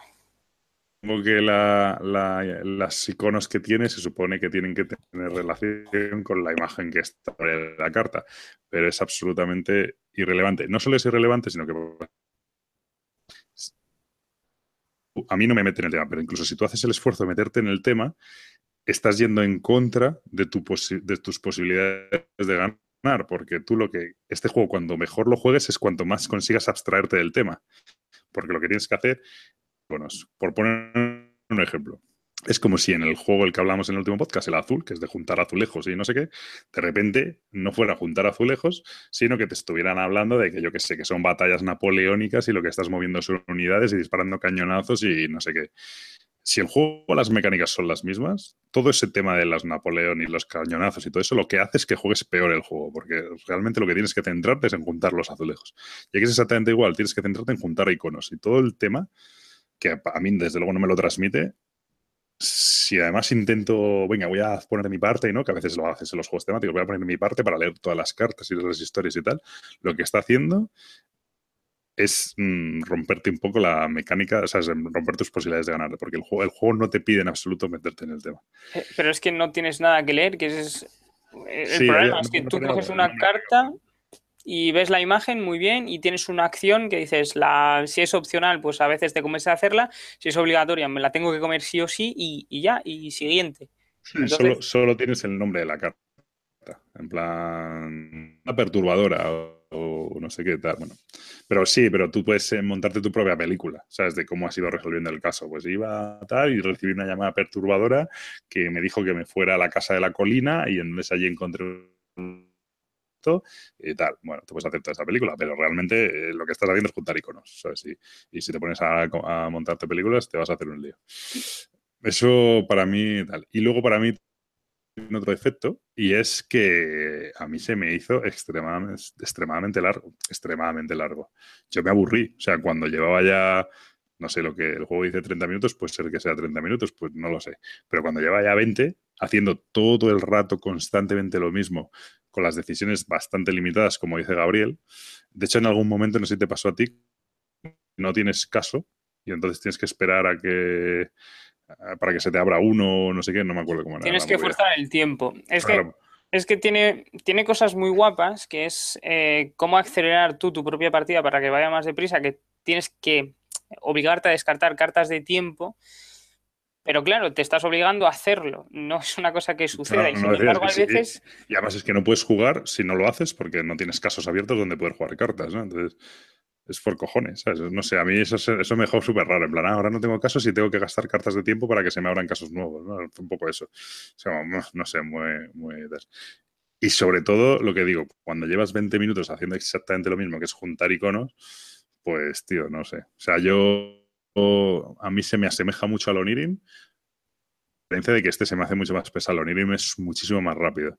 ¿Qué tiene de ventaja frente al Onirim? Pues que el Onirim es un coñazo el andar barajando constantemente. Tienes que andar barajando el juego, buscando carta, baraja, buscando carta, baraja, tal. Y aquí no. No tienes que tal. ¿El Onirim cómo soluciona eso? Pues porque hay una aplicación móvil que lo hace solo la baraja y es cojonudo. Entonces, y eso, pues no, el mazo tal. Y lo que dice Gabriel, encima el mazo se te pasa una carta porque no la puedes coger o no la puedes jugar en ese momento y se te ha ido, tampoco la puedes meter en la mano y luego tienes que esperar a que se baraje de nuevo y que te vuelva a salir y es la carta que necesitas y es que sin esa no ganas y tal. No sé. Es, Ah, tiene una cosa que, mm, bueno, tiene varias cosas que me han parecido guays. Eh, por ejemplo, las acciones de las cartas me parece muy interesante. Lo que pasa es que lo alarga muchísimo, porque la toma de decisión es muchísimo más grande. Es decir, tienes cartas en la mano que te vienen bien las acciones que hacen y las estás guardando por eso, pero te llega una que tienes que jugar obligatoriamente. Que eso está muy guapo porque te fuerza a tener una toma de decisión entre comillas que no es mm. real, porque te las has ido quedando porque no te quedaba otro remedio. Y cuando te ves en la tesitura de o hago esto o voy jodido, pues es cuando crees que tienes un poco de toma de decisión. Hmm, y, eso es lo que aporta con respecto a, Onirim, que en Onirim no lo tiene. Onirim tú juegas las cartas y vas generando pues eh, es un, es un push your luck intentando que te salgan seguidas o tal, o ahora voy a robar con la llave, voy a romper no sé cuántas para tal. Pero bueno, pero también es mucho más rápido, ¿sabes? Es que es mucho más rápido. Este es como, a mí se me hizo pesado. O sea, lo peor que se puede decir de un juego de estos, fíjate, 30 minutos y se me hizo pesado. ¿sabes? Es que me hizo, no... A mí no se me hacía pesado. De hecho, jugué como seis partidas y debí de jugar dos cada día. Sí, sí, porque dije, no es posible, hay algo que debo de que debo estar haciendo yo mal, ¿sabes? No... Eso, es terrible, terrible. Y, y de repente, y, es más, en las últimas partidas me parecía como muy lógico todo lo que había que encadenar. Es decir, a, la, mm. a partir de la tercera partida creo que vi un poco el mecanismo y digo, bueno, pues voy a tirar por aquí, por aquí. Y, me basó un poco que no lo perdí. O sea, las tres últimas no las perdí porque intenté seguir unas pautas, pero te abstraes totalmente de todo. Sí. te, da igual lo que salga, lo que haga, no sé qué. Sí, un poco de excepción. El otro hasta qué punto un juego con que parece que tiene tanto tema, tal, no sé qué, y luego lo juegas y es tan, y es tan abstracto, puede ser un, error, ¿no? Porque estás vendiendo una cosa que luego realmente el juego no da y estás dando decepción, estás provocando decepción en la gente y luego hacen reseñas negativas, claro. En mi caso pasa eso. Yo me esperaba un juego mucho más temático, la ambientación mola mucho, la, ilustración mola mucho tal, pero luego al final es juntar iconos. Y no, y encima más durante mucho tiempo a mí no, yo la verdad es que no, no lo recomiendo. Lo siento mucho, pero no. Y bueno. yo creo que si te gusta, que yo creo que si te gusta el Onirim, este puede ser un sustituto eh, con un poquitito más de acciones y un poquitito más largo y y puede ser que a la gente le guste más porque sea un poco más entretenido. Para mí, para mí no merece la pena el, aumento de tiempo con las decisiones que metes. Es que no, para mí eso te juegas la Además, la Unión tiene unas expansiones y tal. no, tiene muchísimas expansiones y mola mucho además. Por eso. Y bueno, el otro es el Hostage Negotiator, que es otro rollo. El Hostage Negotiator, ¿qué le pasa? Esto es la verbena de San Isidro. El que es tirar dados aquí a muerte y al revés, un cachondeo. ¿Qué le pasa a este juego? se juega en 20 minutos, me parece acertado, diría que incluso en 15. Efectivamente, la crítica que puede tener este juego es que tiene mucho factor azar, porque tira los dados y te salen dos éxitos, pues es cojonudo. Si no te sale ninguno, pues la has liado parda, ¿no? Es cierto que el juego tú siempre puedes asegurarte de alguna manera, no los éxitos, sino los puntos de conversación, porque todo se basa en los puntos de conversación en tu capacidad de comprar cartas para los turnos siguientes. Claro, a jugar cartas de conversación normal, eh, pues bueno, ahí haces tiradas y tal. Lo otro que puedes hacer es asegurarte los puntos de conversación, al menos un punto de conversación. ¿Por qué? Por cada carta que juegues boca abajo, en vez pues te dan un punto de conversación directamente sin tener que hacer tirada ni nada, ¿no? Entonces creo que el juego tiene sus mecánicas como para mitigar el azar. Aún así, es festival del azar y tal. El azar es bestial, ¿eh? Es, tiene mucho azar, pero tampoco bestial. A mí no me, O sea, yo creo que es menos de lo que parece. O sea, que yo Hombre, imagínate, la primera tirada sacas un eh, no sacas éxitos, eh, se acaba la conversación. Depende de qué carta juegues, pero es que... A ver, claro, pero, claro, pero vale, hay uno que es, hay una carta que si acaba la conversación, que básicamente se acaba el turno. Joder, no puede ser tan capullo de jugar esa carta la primera, tendrás que jugar las últimas. Pero es que, esa decisión es, pero es que esa decisión es súper obvia. Si juegas la carta que puede acabar con la conversación en la primera acción, pues no es que el juego tenga azar, es que eres tonto el culo.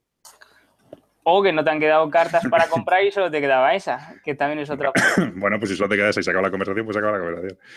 Eh, no, mm, a ver, sí, tiene azar y sí, te puede pasar. Y sí, eh, le puede haber una diferencia muy grande entre se acaba la conversación o consigo el objetivo y encima puedo jugar otra carta, no sé qué, y eh, tal. Estoy de acuerdo, puede haber, una, puede haber diferencia. Pero esto es lo de siempre. No te pongas en la posición. O pasa con el. con el este tiene mucho más azar, ¿no? Pero un poco como pasa con el Ghost Stories, ¿no? Que la gente cuando no sabe jugarlo dice, el juego tiene azar. Azar tenga sensación de que tiene el juego y cuanto más digas, es que esto es súper azaroso, jugando. O sea, el juego tiene mecanismos para controlar ese azar. Claro. Y cuanto más lo juegas, más te das cuenta de a ver si es que lo que no hay que hacer es andar jugando todas las cartas boca arriba y tirando dados aquí a diestro y siniestro como si esto fuera Las Vegas. A ver si es que tengo intentar alargar un poquito más la partida e ir cogiendo posiciones, ¿sabes? ¿Qué pasa si en los primeros turnos haces unas tiradas cojonudas, juegas todo boca arriba, te la juegas a las tiradas y te sale todo perfecto, has liberado a todos los rehenes y has salvado a todo el mundo en cinco turnos, en cuatro turnos? Pero claro, estás jugando a, los, dados en Las Vegas, ¿sabes? No estás jugando en un juego de mesa. Entonces yo creo que el juego sí tiene, o sea, el juego tiene mucho azar, ¿eh? no lo voy a negar. Es del que, puede, que puede parecer. Es, en algunos casos es controlable y, tienes que controlarlo si no quieres estar. Aún así, es tan rápido que, aunque, aunque pierdas, pues está, pues o te echas otra o lo recoges o tal, se monta en nada. La verdad es que esto se podría jugar, prácticamente en un avión, porque realmente no tiene nada.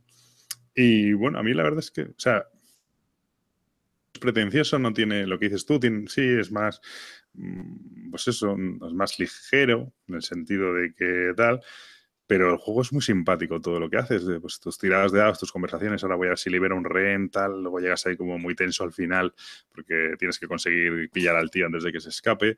Claro, todo te, da, te, transmite una tensión, sobre todo cuando estás a punto de ganar o cuando estás a punto de perder, te, también, te transmite una tensión que, por ejemplo, Arkham Noir no te transmite, estés ganando o perdiendo. Claro, pues, ahí te da igual, es que no te, salido el, no te salido el icono y ya está, ¿no? Y, aquí, y aquí, aunque sean tiradas, ¿no? Pero es que si consigo dos éxitos es cojonudo, voy a jugar esto para poder, para que los cuadros sean éxitos también y me la tengo que jugar, mi única posibilidad es hacer esta, esta movida y rezar y tal y no sé qué.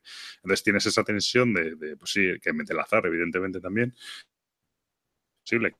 Claro, si fuera a juntar iconos, pues no sería posible.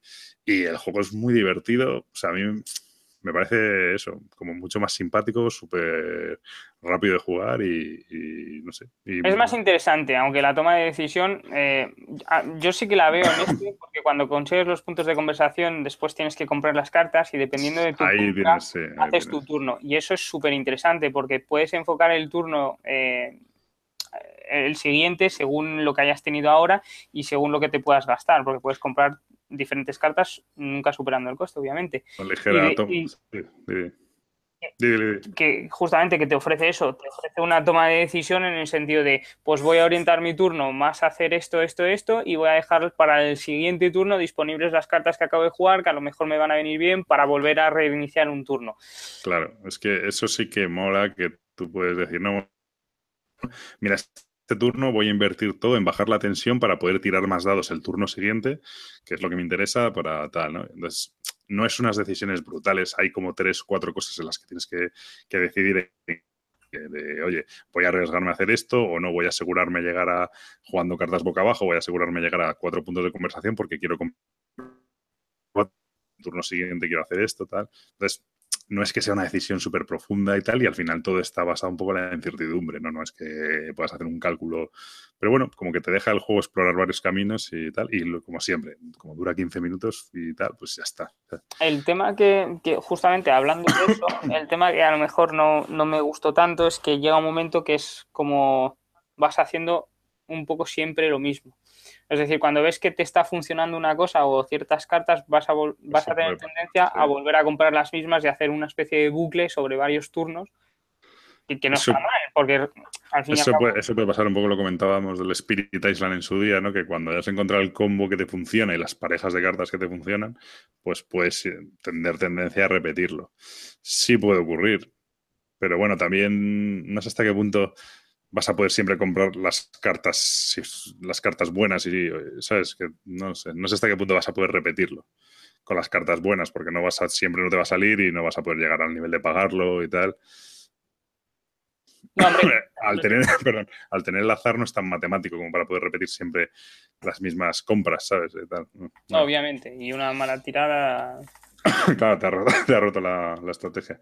Pero bueno, a mí me parece eh, mucho más divertido, sinceramente. O sea, lo disfruto muchísimo más que Arkham Noir. Arkham Noir, pues bueno, no digo que la mecánica esté mal y tal, pero me parece más, más seco que la Mojama. Y este juego, al revés. Tal, pues sí, puedes tener azar. Pero también es que es pues eso, tirar los dados y consigues los éxitos y has salvo al tío en el y tal cuando lo tenías todo perdido, ¿no? Pues eso mola mucho. O al revés, o iba todo fenomenal y de repente le has liado muchísimo, el tío se acabrega, empieza a matar rehenes y ya yo qué sé, ¿sabes? No sé, em- me parece que el em- juego tiene. Sin embargo, por comparar un poco también, eh, a nivel del aspecto gráfico, este me parece bastante más. Sí, eh, no, es sí, sí, sí. Sí. Comparado, sí, sí. Comparado con el otro es bastante más tal. Y luego temáticamente, el que las cartas tienen un, es un poco irrelevante, ¿no? Las cartas de conversación tiene lo de vamos a hablar o qué necesitas. Eso mola bastante. A mí, eh, quédate tranquilo. Ya, pero solo pone eso y es un poco, ¿no? A mí no me, eso no me ha convencido mucho, me da un poco igual. Al final la película te la montas tú un poco con el tío, ah, se está a gracia. Mm, la verdad es que el texto en, en, la, en la burbuja me hacía mucha gracia, en plan... Te ambienta un poco la carta a cómo la vas a jugar, pero que no tiene. Después lees el texto de abajo y no tiene a veces nada que ver con lo que pone arriba, pero, pero mola porque dices, venga, eh, venga, unos minutos más y, y juegas la carta, no sé. Me pareció una tontería, pero me pareció muy bien. Sí, pero bueno, es cierto que el aspecto gráfico del otro y la producción también es mejor en general. Eh, pero bueno, eh, tampoco es... No sé, yo si tuviera que recomendar un solitario tal, este me parece muchísimo más divertido, a menos súper abstractos a muerte y tal. Este me parece mucho más divertido. También puede ser frustrante porque el azar te tal, pero como duran tan poco las partidas, pues oye, vuelves a jugar otra tal y son muy diferentes y se desarrollan diferentes. Y una, y una cosa que añade este que son las cartas de terror, que puede cambiar completamente la partida de ir bien a ir mal. O sea, las cartas de terror. Sí, y, las, las, peticiones primarias y las peticiones secundarias también cambian de partida en partida y tal. Eso mola bastante. Le da como más rejugabilidad. Yo, desde luego, entre los dos me quedo con este sin lugar a duda, la verdad. ¿No te pareció a ti más difícil el primer terrorista que el segundo? Eh, puede ser, pero tampoco, no, sé si tuve suerte con el primero, pero lo pasé a la segunda, ¿eh? yo, el primero no lo pasé.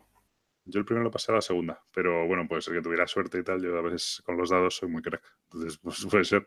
Pero pues sí, empieza con el nivel de tensión muy alto y eso hace que, que, vayas enseguida muy jodido de dados y empieza a matar gente y tal.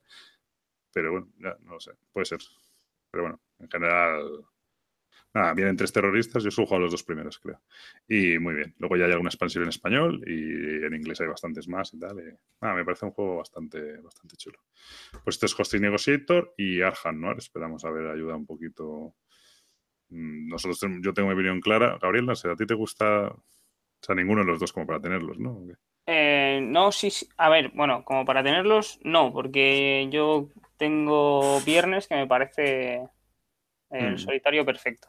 Y también tengo Nirim, que me parece el reemplazo más que perfecto para Arkham Noir. Entonces, sí. Últimamente no estoy comprando ya como antes que compraba todo lo que se me antojaba, sino que voy teniendo un poco más de cabeza y digo, bueno, pues mm. este ya lo tengo y es muy similar a este. la ventaja que tienen es que, es que ocupan muy poquito y el Arkham Noir no ocupa prácticamente nada. Pero bueno.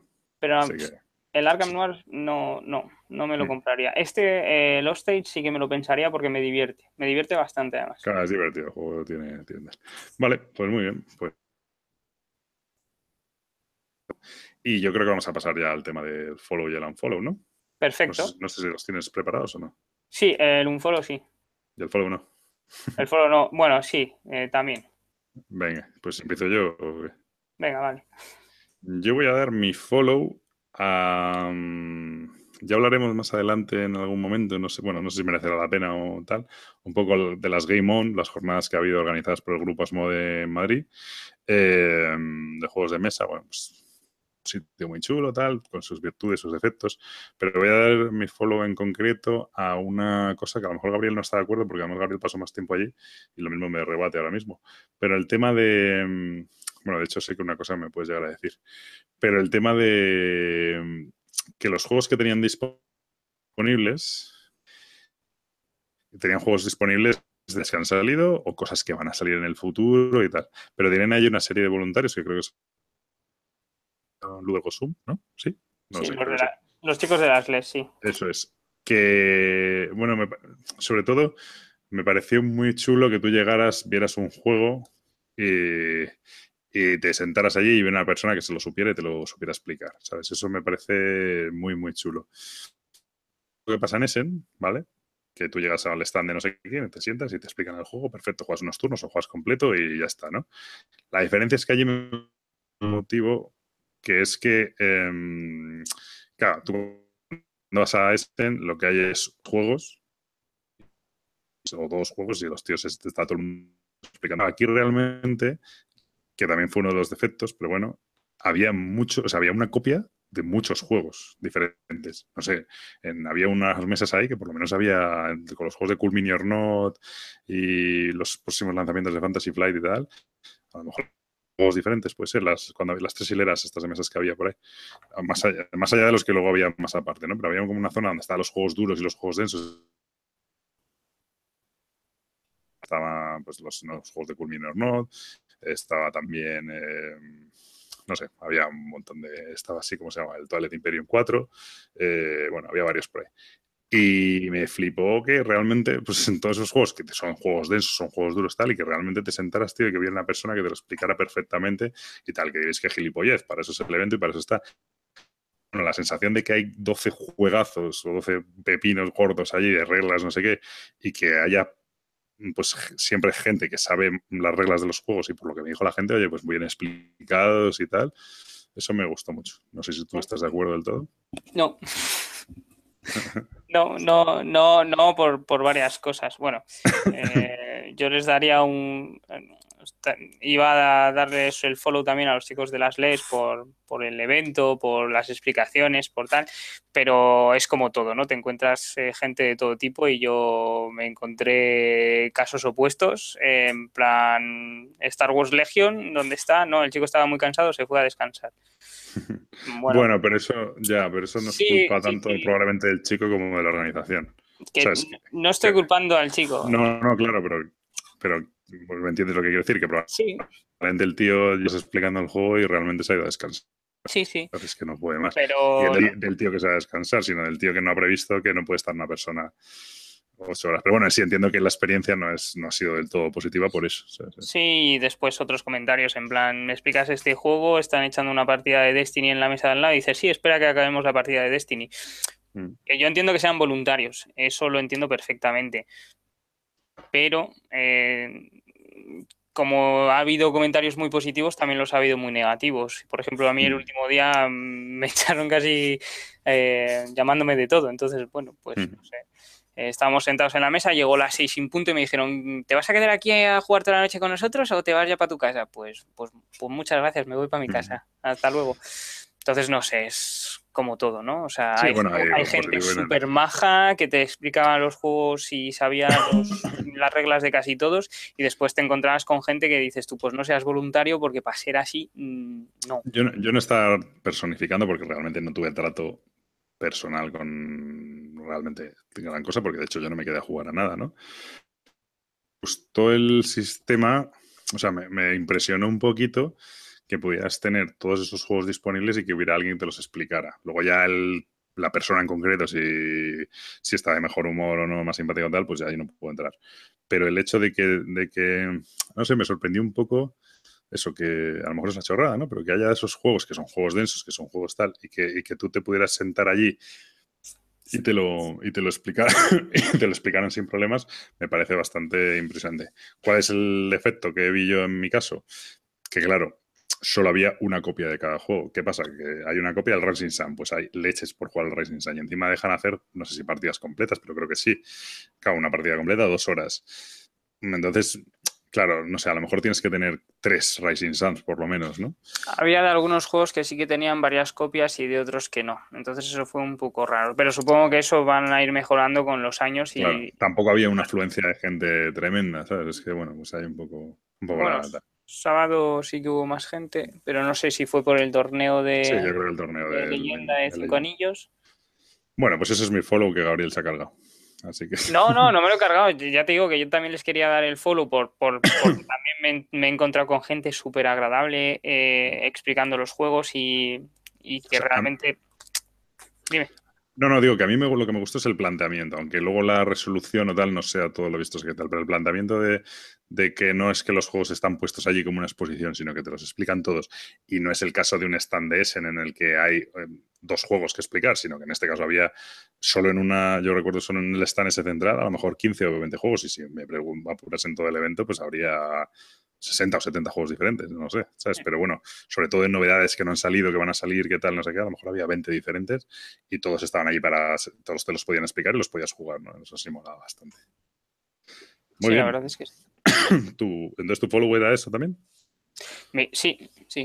Más o menos. Eh, eh, no, era un follow, un follow, ¿vale? Pero, pero sí. ¿Y entonces tu unfollow? Eh, mi unfollow va a ir para Appy Shops que es ah, una de las empresas que se encarga de distribuir Kickstarter. Ah. Y a veces merecería la pena que no lo hicieran, porque me llegó, o sea, me llegó el Kickstarter de, de Gloomhaven, de, de lo que pedí, que fue los diales y, y, el escenario solitario y, bueno, no sé qué cosas más. Sí, las me llegó, sí, me llegó uno de los diales de cartón completamente doblado, porque me enviaron todo en un sobre, pero doblado y me llegaron después, al cabo de dos días, los tres otros diales que tenían que haber llegado con el primer sobre. Joder. Y digo, bueno, de hecho les he escrito para saber, eh, pues para que me lo reemplacen porque está doblado y no me han contestado todavía. Sí, yo alguna vez, eso es, bueno, es culpa de ellos, evidentemente, por mandarlo así, pero alguna vez me acuerdo que cuando pedí un reemplazo de un mapa de, bueno, para el el mitos, el, bueno, el que es como el detective asesor, pero que es de los mitos de Chulo, no sé cómo se llama. Eh, mitos Tales. Entonces eh, no me venía el mapa. Y dijeron, no, pues enseguida te lo mandamos desde Inglaterra, tal. Y les dije, oye, por favor, si lo vais a mandar en un sobre, porque era candidato a que lo metieran en un sobre, por un mapa, de papel, digo, joder, meter unos cartones o algo así duros, ¿no? Para que no se pueda doblar alegremente, ¿no? me, me, hizo mucha gracia que el tío me contestó, eh, te lo he enviado, te he metido unos cartones duros, tal, creo que va muy bien. Dice, pero bueno, contra un cartero decidido poco podemos hacer. Y es verdad que si el, está claro, tío se propone a doblarlo, es que es imposible. Pero, es que eran tres libros con un dial de cartón, o sea, es que eso era de cajón que iba a llegar de cualquier manera. Y llegaron también los, eh, los escenarios y el libro de la campaña solitaria llegó No, las esquinas no, por la mitad. O sea, por la mitad. Es que claro. De todas formas, en teoría no deberían doblar las cosas los carteros, pero bueno. Eh, como se sabe que se hace, pues. Yo no sé si es que pusieron algo de más peso o pilló entre dos paquetes o qué es lo que pasó, pero estuvo un buen rato doblado y me llegó así. Bueno, te mando los envíos este tema aparte. Bueno, pues yo voy a darme un follow porque es que no llega ni a nivel de reseña. Y además esto sé que tengo mucha gente que no está de acuerdo. Pero es que no me da, no tengo ganas ni de hacer reseña a, tío, a, Friedman Freeze y en mi caso al Fortaleza. Eh, y a la serie esta de juegos de Fast Forward y Fabel tal y Juego Fabuloso y su puñetera madre que me la ha colado, me la ha colado. Mm, me sorprende, tío, que gente que valoro su opinión haya dicho que esto siquiera merece la pena prestarle un minuto de atención. me, me, la he comido con patatas, de que el juego es barato, pero he estado, me compré el fortaleza, claro, con la coña de esta de no, es que no tienes reglas, tienes que ir descubriendo según juegas.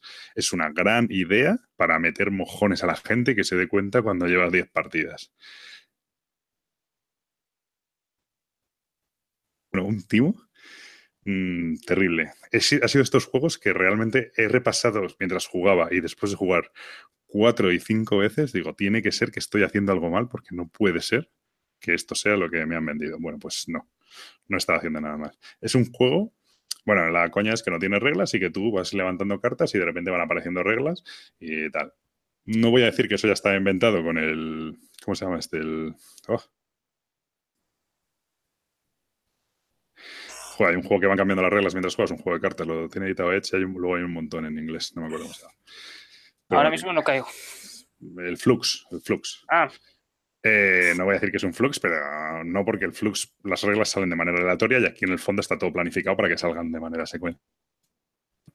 Pero bueno, el tío ha cogido la idea del Frutas Fabulosas, que es un juego que me gusta, del que algún día reseñaremos y tal, eh, en el que las reglas van cambiando y tal, solo que aquí te lo ha hecho ya directamente en el Frutas Fabulosas, pues hay unas reglas básicas y luego lo que va añadiendo son acciones diferentes que van cambiando reglas y van ampliando reglas, ¿no?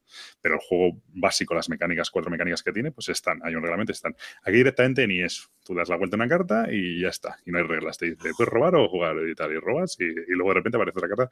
Entonces, mm, bueno, pues es una milonga que se inventa el tío para ir dándote un juego, una especie de juego por fascículos, que cuando llevas, no sé, siete, ocho partidas horribles y absurdas, de repente empieza a haber algo que se parece mínimamente a un juego, pero a un juego terriblemente malo. Pero durante las primeras 5, 6, 7 partidas es que no estás jugando a nada. Eso es una chorrada, como es lógico, si es que además si lo piensas, es absolutamente lógico, porque el tío te va soltando reglitas tontas durante tal, y entonces al principio pues es una azar descomunal, una, bueno, pues una chorrada como un templo, y a mí ha habido, ha habido de esas seis o siete partidas, partidas en las que literalmente no hemos hecho nada y no ha ganado nadie, porque, bueno, tiene una, mecánica que, que, tiene un timing, ¿no? Que básicamente es la que decide cuándo se acaba la ronda.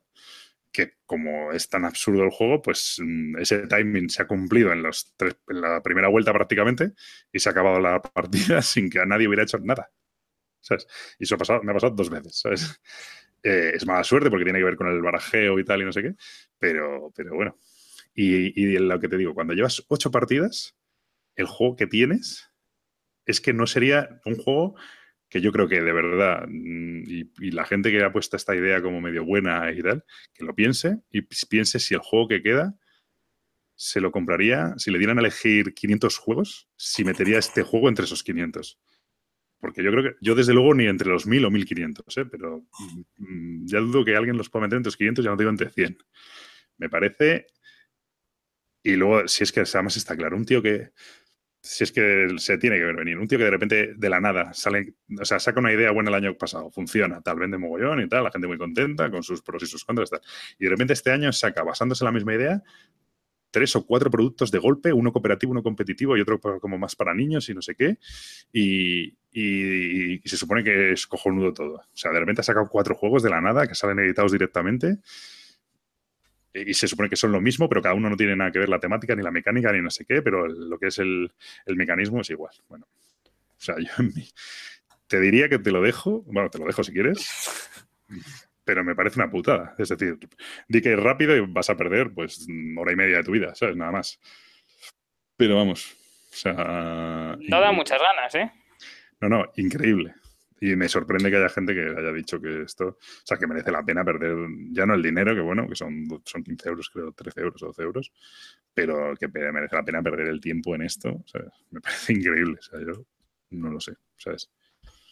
Ni concretamente el Fortaleza, porque el Fortaleza se supone que es el chungo. Eh, porque claro, el fantasma lo que sí me han dicho es que con niños y tal, pues puede tener más gracia y no sé qué. Y de hecho, la las personas con las que jugué habían jugado al fantasma, también me habían dicho que lo han jugado y que lo han regalado y tal, porque era una chorrada, pero que aún así tenía algo más de gracia.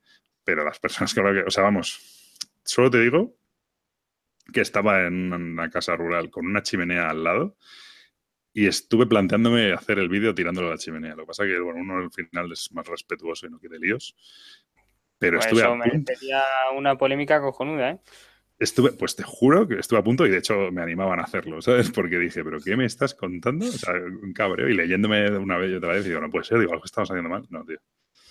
Absurdo, absolutamente absurdo. Hombre, yo, yo por probarlo, no hay problema. Lo Bueno, es que no puedes probarlo. Es que tienes que jugar Mm, ocho partidas para ver el juego.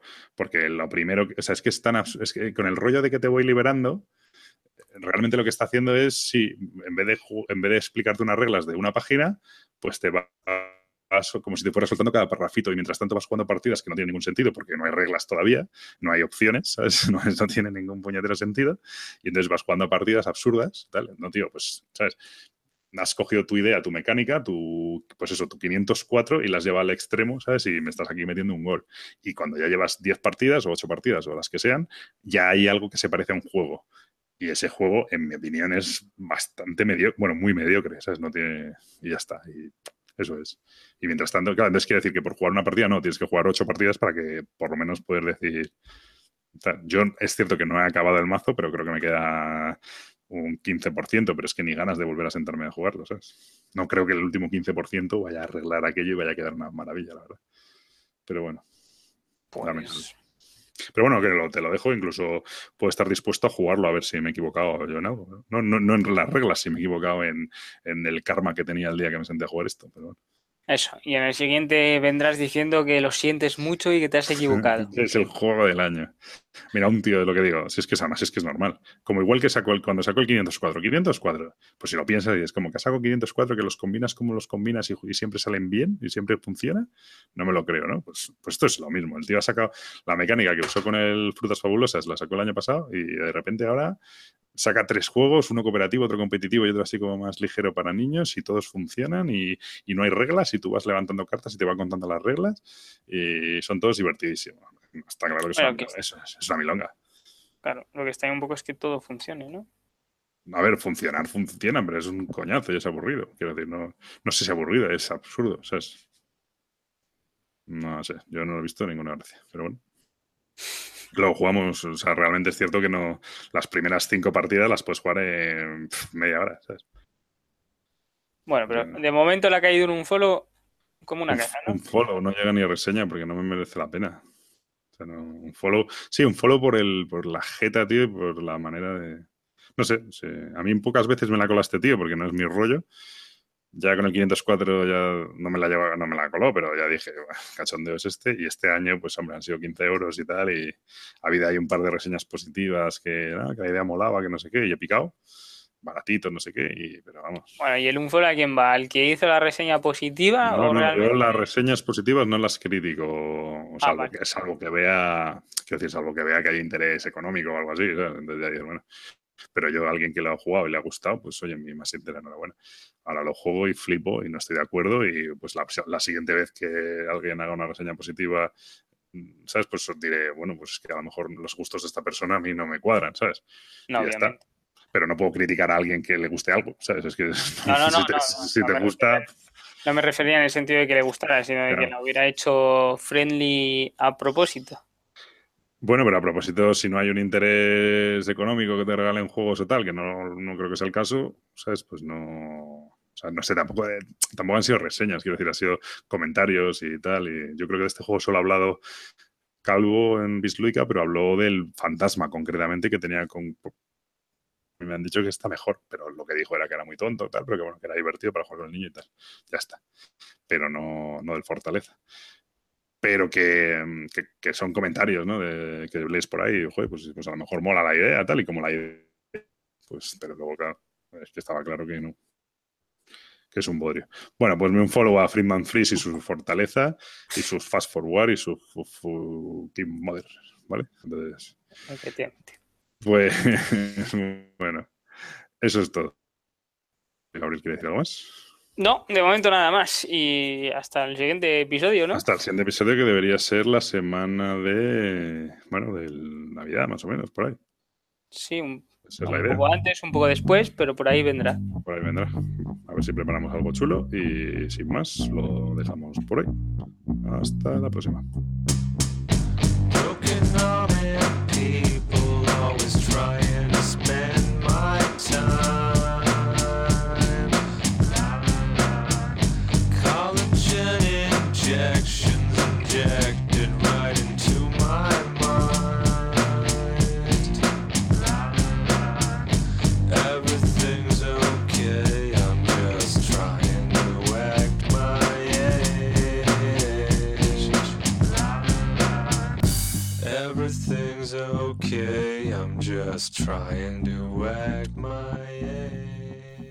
Pues bueno, hasta aquí ha llegado el programa de hoy. Espero que haya sido entretenido para todos. Eh, volveremos, la idea es volver en Navidad, periodo navideño, no sé si antes o después de fin de año. No, es, no va a ser una lista de la compra ni nada por el estilo. Va a ser más bien un estilo balance, ya veremos cómo hacemos. Esperemos que, que salga algo chulo, algo divertido. Pero bueno, no sé exactamente cuándo cuadraré con Gabriel y, y bueno, y podremos grabar. Eh, sin más, pediros disculpas por el tema de la tos. Eh, cuando grabamos estaba la verdad que bastante machacado, pero quería grabar antes de que Gabriel se fuera de viaje y tal.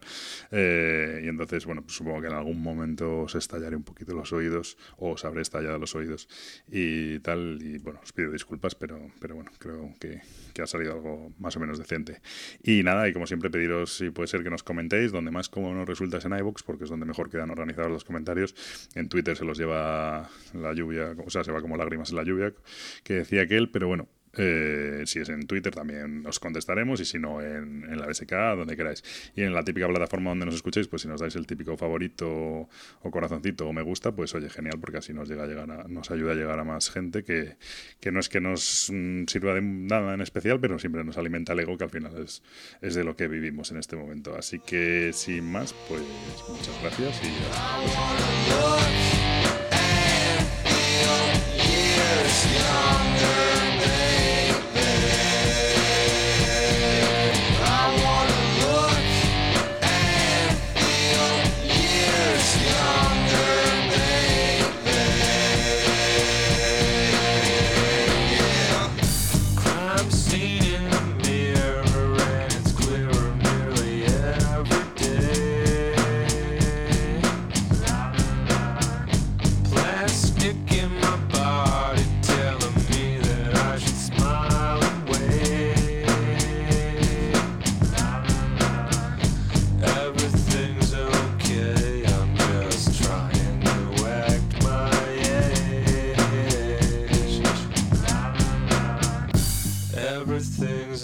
Okay, I'm just trying to act